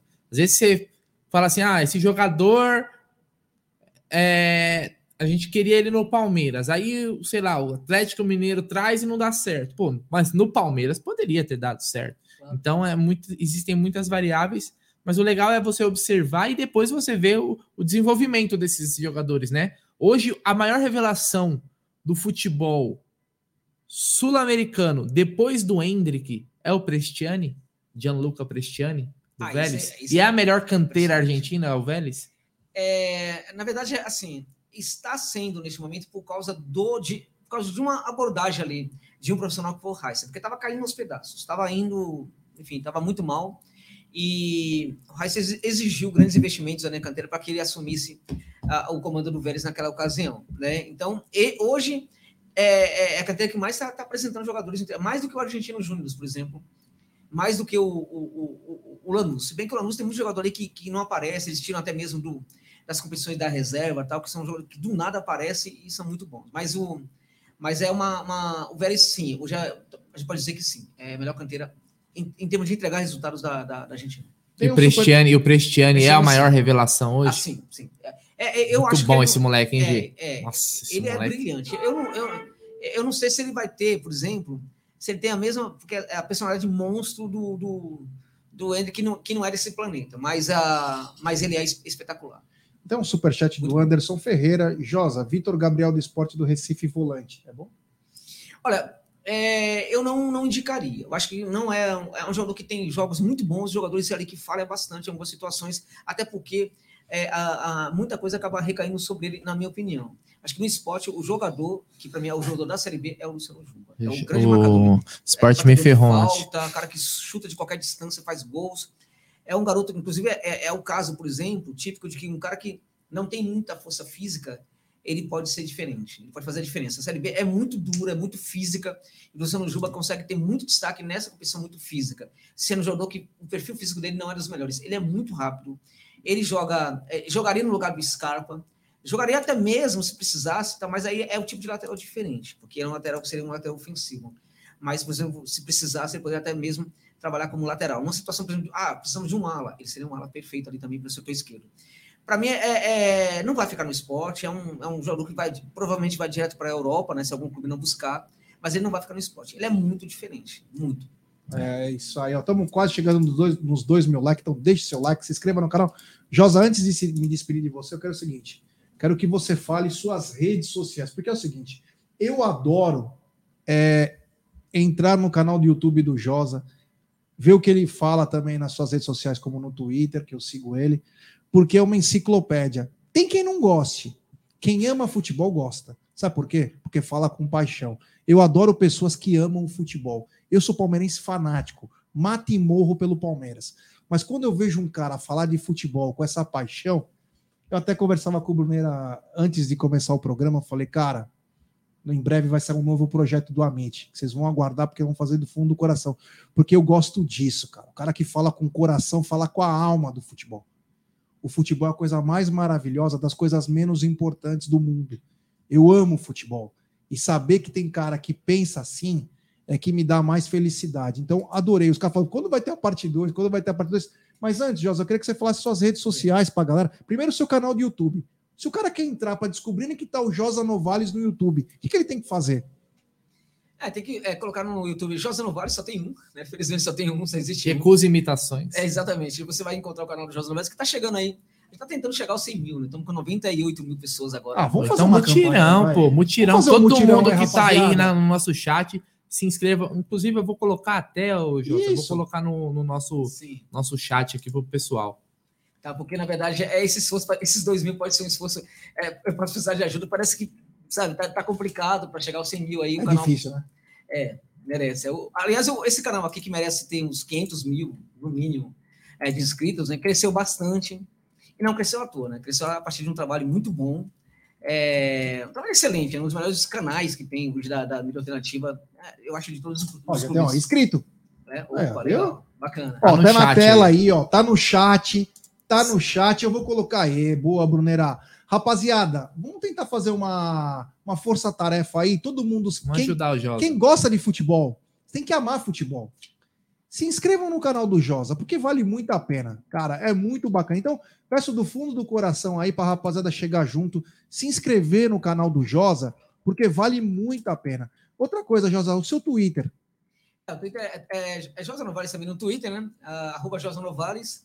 É, e também arroba Jo- Josa Novales também no, no Instagram, que eu tô tentando agora lidar com essas vezes, porque eu sou um cara tão ocupado.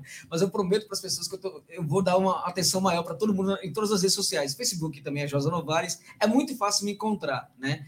Agora, é, vou reservar um momento no dia para lidar muito bem com as minhas redes, tal, porque É a- importante. pela maneira como eu cubro futebol, é um canal que é aberto, cobre tudo. Às vezes estou pesquisando um jogador é, é brasileiro ou sul-americano que está jogando em todos os lugares do mundo e tal. É, eu acabo trabalhando bastante, né? Tem muita coisa e tal. É, enfim, então às vezes eu não tenho muito tempo, mas eu tô, já estou melhorando nesse sentido, dando mais atenção pro pessoal nas minhas redes sociais. Eu peço que, se possível for, né, se puder seguir também. Vamos se inscrever É no canal do Josa. Tem uma mensagem comemorativa do Alex Lucas, membro por 14 meses do Alviverde Imponente. Ele diz: Boa noite, Amites. Josa, mudou de opinião em relação ao Murilo? Você é top. Todas as análises fantásticas. Parabéns pela live, Jair Bruneira. Você tinha alguma opinião contrária do Então, Murilo? eu- eu- é uma, acho que é uma segunda ou terceira vez que alguém me coloca essa, essa questão. Eu nunca fui contra a contratação do Murilo. É, eu, eu, eu, achava que o Murilo é um jogador é, interessante, que é muito útil, muito útil, né? É, e que poderia crescer no Palmeiras. É, Eu achava, contudo, que naquele momento poderia ter outras opções, né? Mas eu achava que era um jogador, sim, que é interessante, que poderia crescer. Chegar, por exemplo, a ser titular, poderia não ser uma, uma boa, mas ficar na reserva, é, pouco a pouco, conhecendo ali, por exemplo, o trabalho do técnico, porque o técnico ele é diferenciado, gente.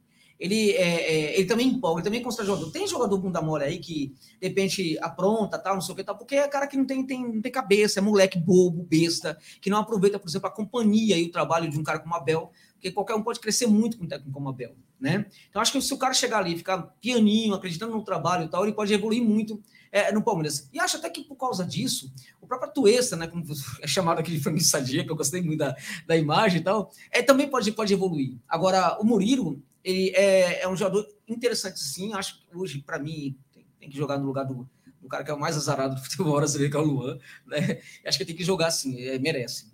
É isso aí, rapaziada dizendo que já é inscrita faz tempo. Vamos todos entrar no canal do Josa. Acabei de me inscrever, já sou inscritos. Enfim, um papo muito bacana. É, Bem gostoso. né? Esse- essa troca de, de experiências aí, conhecimentos, é muito bacana.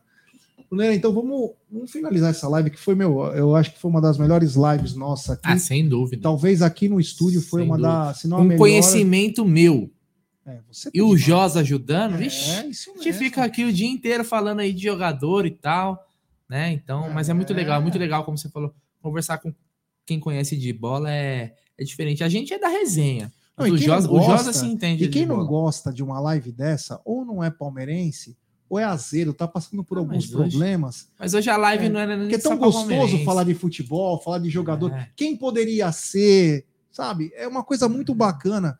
E eu tenho cada vez mais certeza de uma coisa. O Palmeiras precisa de Pete Martinez. Precisa. É. Tá na hora de gastar. Hashtag Pete Martinez no Verdão. Leila, dá uma charcada nos velhinhos lá na Crefisa e traz o Pete. Dá um É, presente para essa pô. torcida, vai. Traz também o De La Cruz aí para nos ajudar. Leila, se você, você trazer o Pete Martinez, eu faço todos os velhinhos da minha família pegarem empréstimo na Crefisa. É Os isso. pensionistas do INSS. Josa, quero te agradecer do fundo do coração, meu irmão. Juro por Deus, tem um cara que eu gosto e gosto de falar, é você, porque você fala com paixão da coisa que eu mais amo na vida, que é futebol. E você é, é um cara que fala com muita paixão. Então, quero te agradecer do fundo do coração. Aqui, tá aberto para você. Quando você quiser vir, quiser passear, tô passando aí, vocês estão aí? Ah, vou subir aí. Pode vir, porque você é um cara que aqui tem a porta livre aqui no canal Amit e também agora no novo canal nosso, que é o TV Verdão Play. Então, muito obrigado por você ter participado disso aqui. E, ah, tem, tem um superchat antes. Antes de a gente finalizar, ó, é papum. Papum. Não precisa ficar falando característica nem nada. O nosso querido Emanuel Fragoso. Josa, três nomes que você traria para o Palmeiras. Pode Quem? mandar. Três Ah, nomes. três, ah, três nomes que eu traria pra... Ah, Não precisa tá. nem. Só É, de- bate pronto. Ah, o Pete Martins, né? Se pudesse. Pete Martinez, um. Sem dúvida, né? É, o De La Cruz. Esses dois jogadores, deixa o Flamengo contratar quem quiser. Então, se esses dois jogadores entregar para o Abel, Vai esquece. voar. Palmeiras voa. Esquece. O Flamengo pode contratar o mundo inteiro que não vai ter um time tão bom como o Palmeiras nos trouxer, trouxer esses dois jogadores. Né? Boa. E o terceiro jogador, para mim, aí tem que ser um. Tem que trazer uma. Tem que pensar uma reposição para jogar para o lugar do, do, do, do né? Que vai sair, né? Vai sair, pode sair a qualquer- momento, né? Uma coisa muito Hum, errada que eu acho é essa história, por exemplo, ficar esperando o jogador sair para contratar. Tem que contratar antes, né? Até porque o Jorge não é lateral para o Palmeiras, mas jogador para o Palmeiras, aliás, o Jorge, né? Então, nunca foi e nunca vai ser. Né? Quem seria esse lateral? Esse lateral pode ser o. Pode ser aquele Valencia que eu falei, que também faz a lateral esquerda e faz muito bem. Ele pode ser, pode ser também o Brian Cortez, que é um jogador que está na, na equipe da Universidade Católica. Graças a Deus que não é o Cortez do Havaí, Não, não é. pelo amor de Não, Deus. esse não. Esse aí, esse aí quem gosta dele é o Renato Gaúcho, né? Você aí casou no Habibs. É. Meu Deus do céu. Então, Olha as ideias. E aí, o Brian Cortez da Universidade Católica de- do Equador é esse jogador também muito interessante aí que. Agora também um jogador do, Atlético Nacional, me esqueço o nome dele agora, que tá jogando muita bola, o lateral esquerdo do Atlético Nacional. Tá jogando muito, muito mesmo. É um cara que faz muito bem também no setor defensivo e chega muito forte no ataque. É, não, me, não me lembro o nome, nome dele agora. É também um jogador que eu indicaria. Ou seja, precisa de um lateral esquerdo. Né? E até porque se o Piqueires se lesiona, assim. é, Fudeu, o- né, é, se é, quiser. é, porque o Abel É o Angulo ou é o é Candelo? um Angulo. Angulo? Angulo. É, um no último jogo aqui. Exatamente. Ah, ele é diferenciado. Então, seria isso daí. Agradecer muito a gentileza aí do convite, né? Muito, muito bom. É, é assim, o, o- o- o Palmeiras é, é especial, né? É especial, é um clube especial, é, e esse canal também é muito especial. Então, foi muito bacana ter vindo aqui no canal, e toda vez que for possível, estou à disposição. Grato demais pela gentileza aí. Olha, é, para mim, o canal está com 134 mil, é isso? E 134 mil esse e 276 mil outro. É, vai chegar aí uns 500 mil em algum momento aí, porque realmente o trabalho é, é sensacional. Eu estava até falando com uma amiga minha é, outro dia sobre, sobre, é, sobre o Palmeiras e ela falou do, do Amit, né? Falou? Falou do Amit. Bacana, obrigado, hein? Amit, gosta muito de vocês. Ela é uma, uma, uma italiana, tal, que mora no. Brasil tal. E ela, ela, ela, ela falou: olha, é, os caras são, são, são legais, são divertidos. Tal, é um canal que eu gosto muito de ver. Ela, ela, ela gosta muito de ver o canal à noite, mesmo quando acho que não tem live, acho que ela procura ver alguma live que já passou tal. Ela curte muito o canal. Ela chama.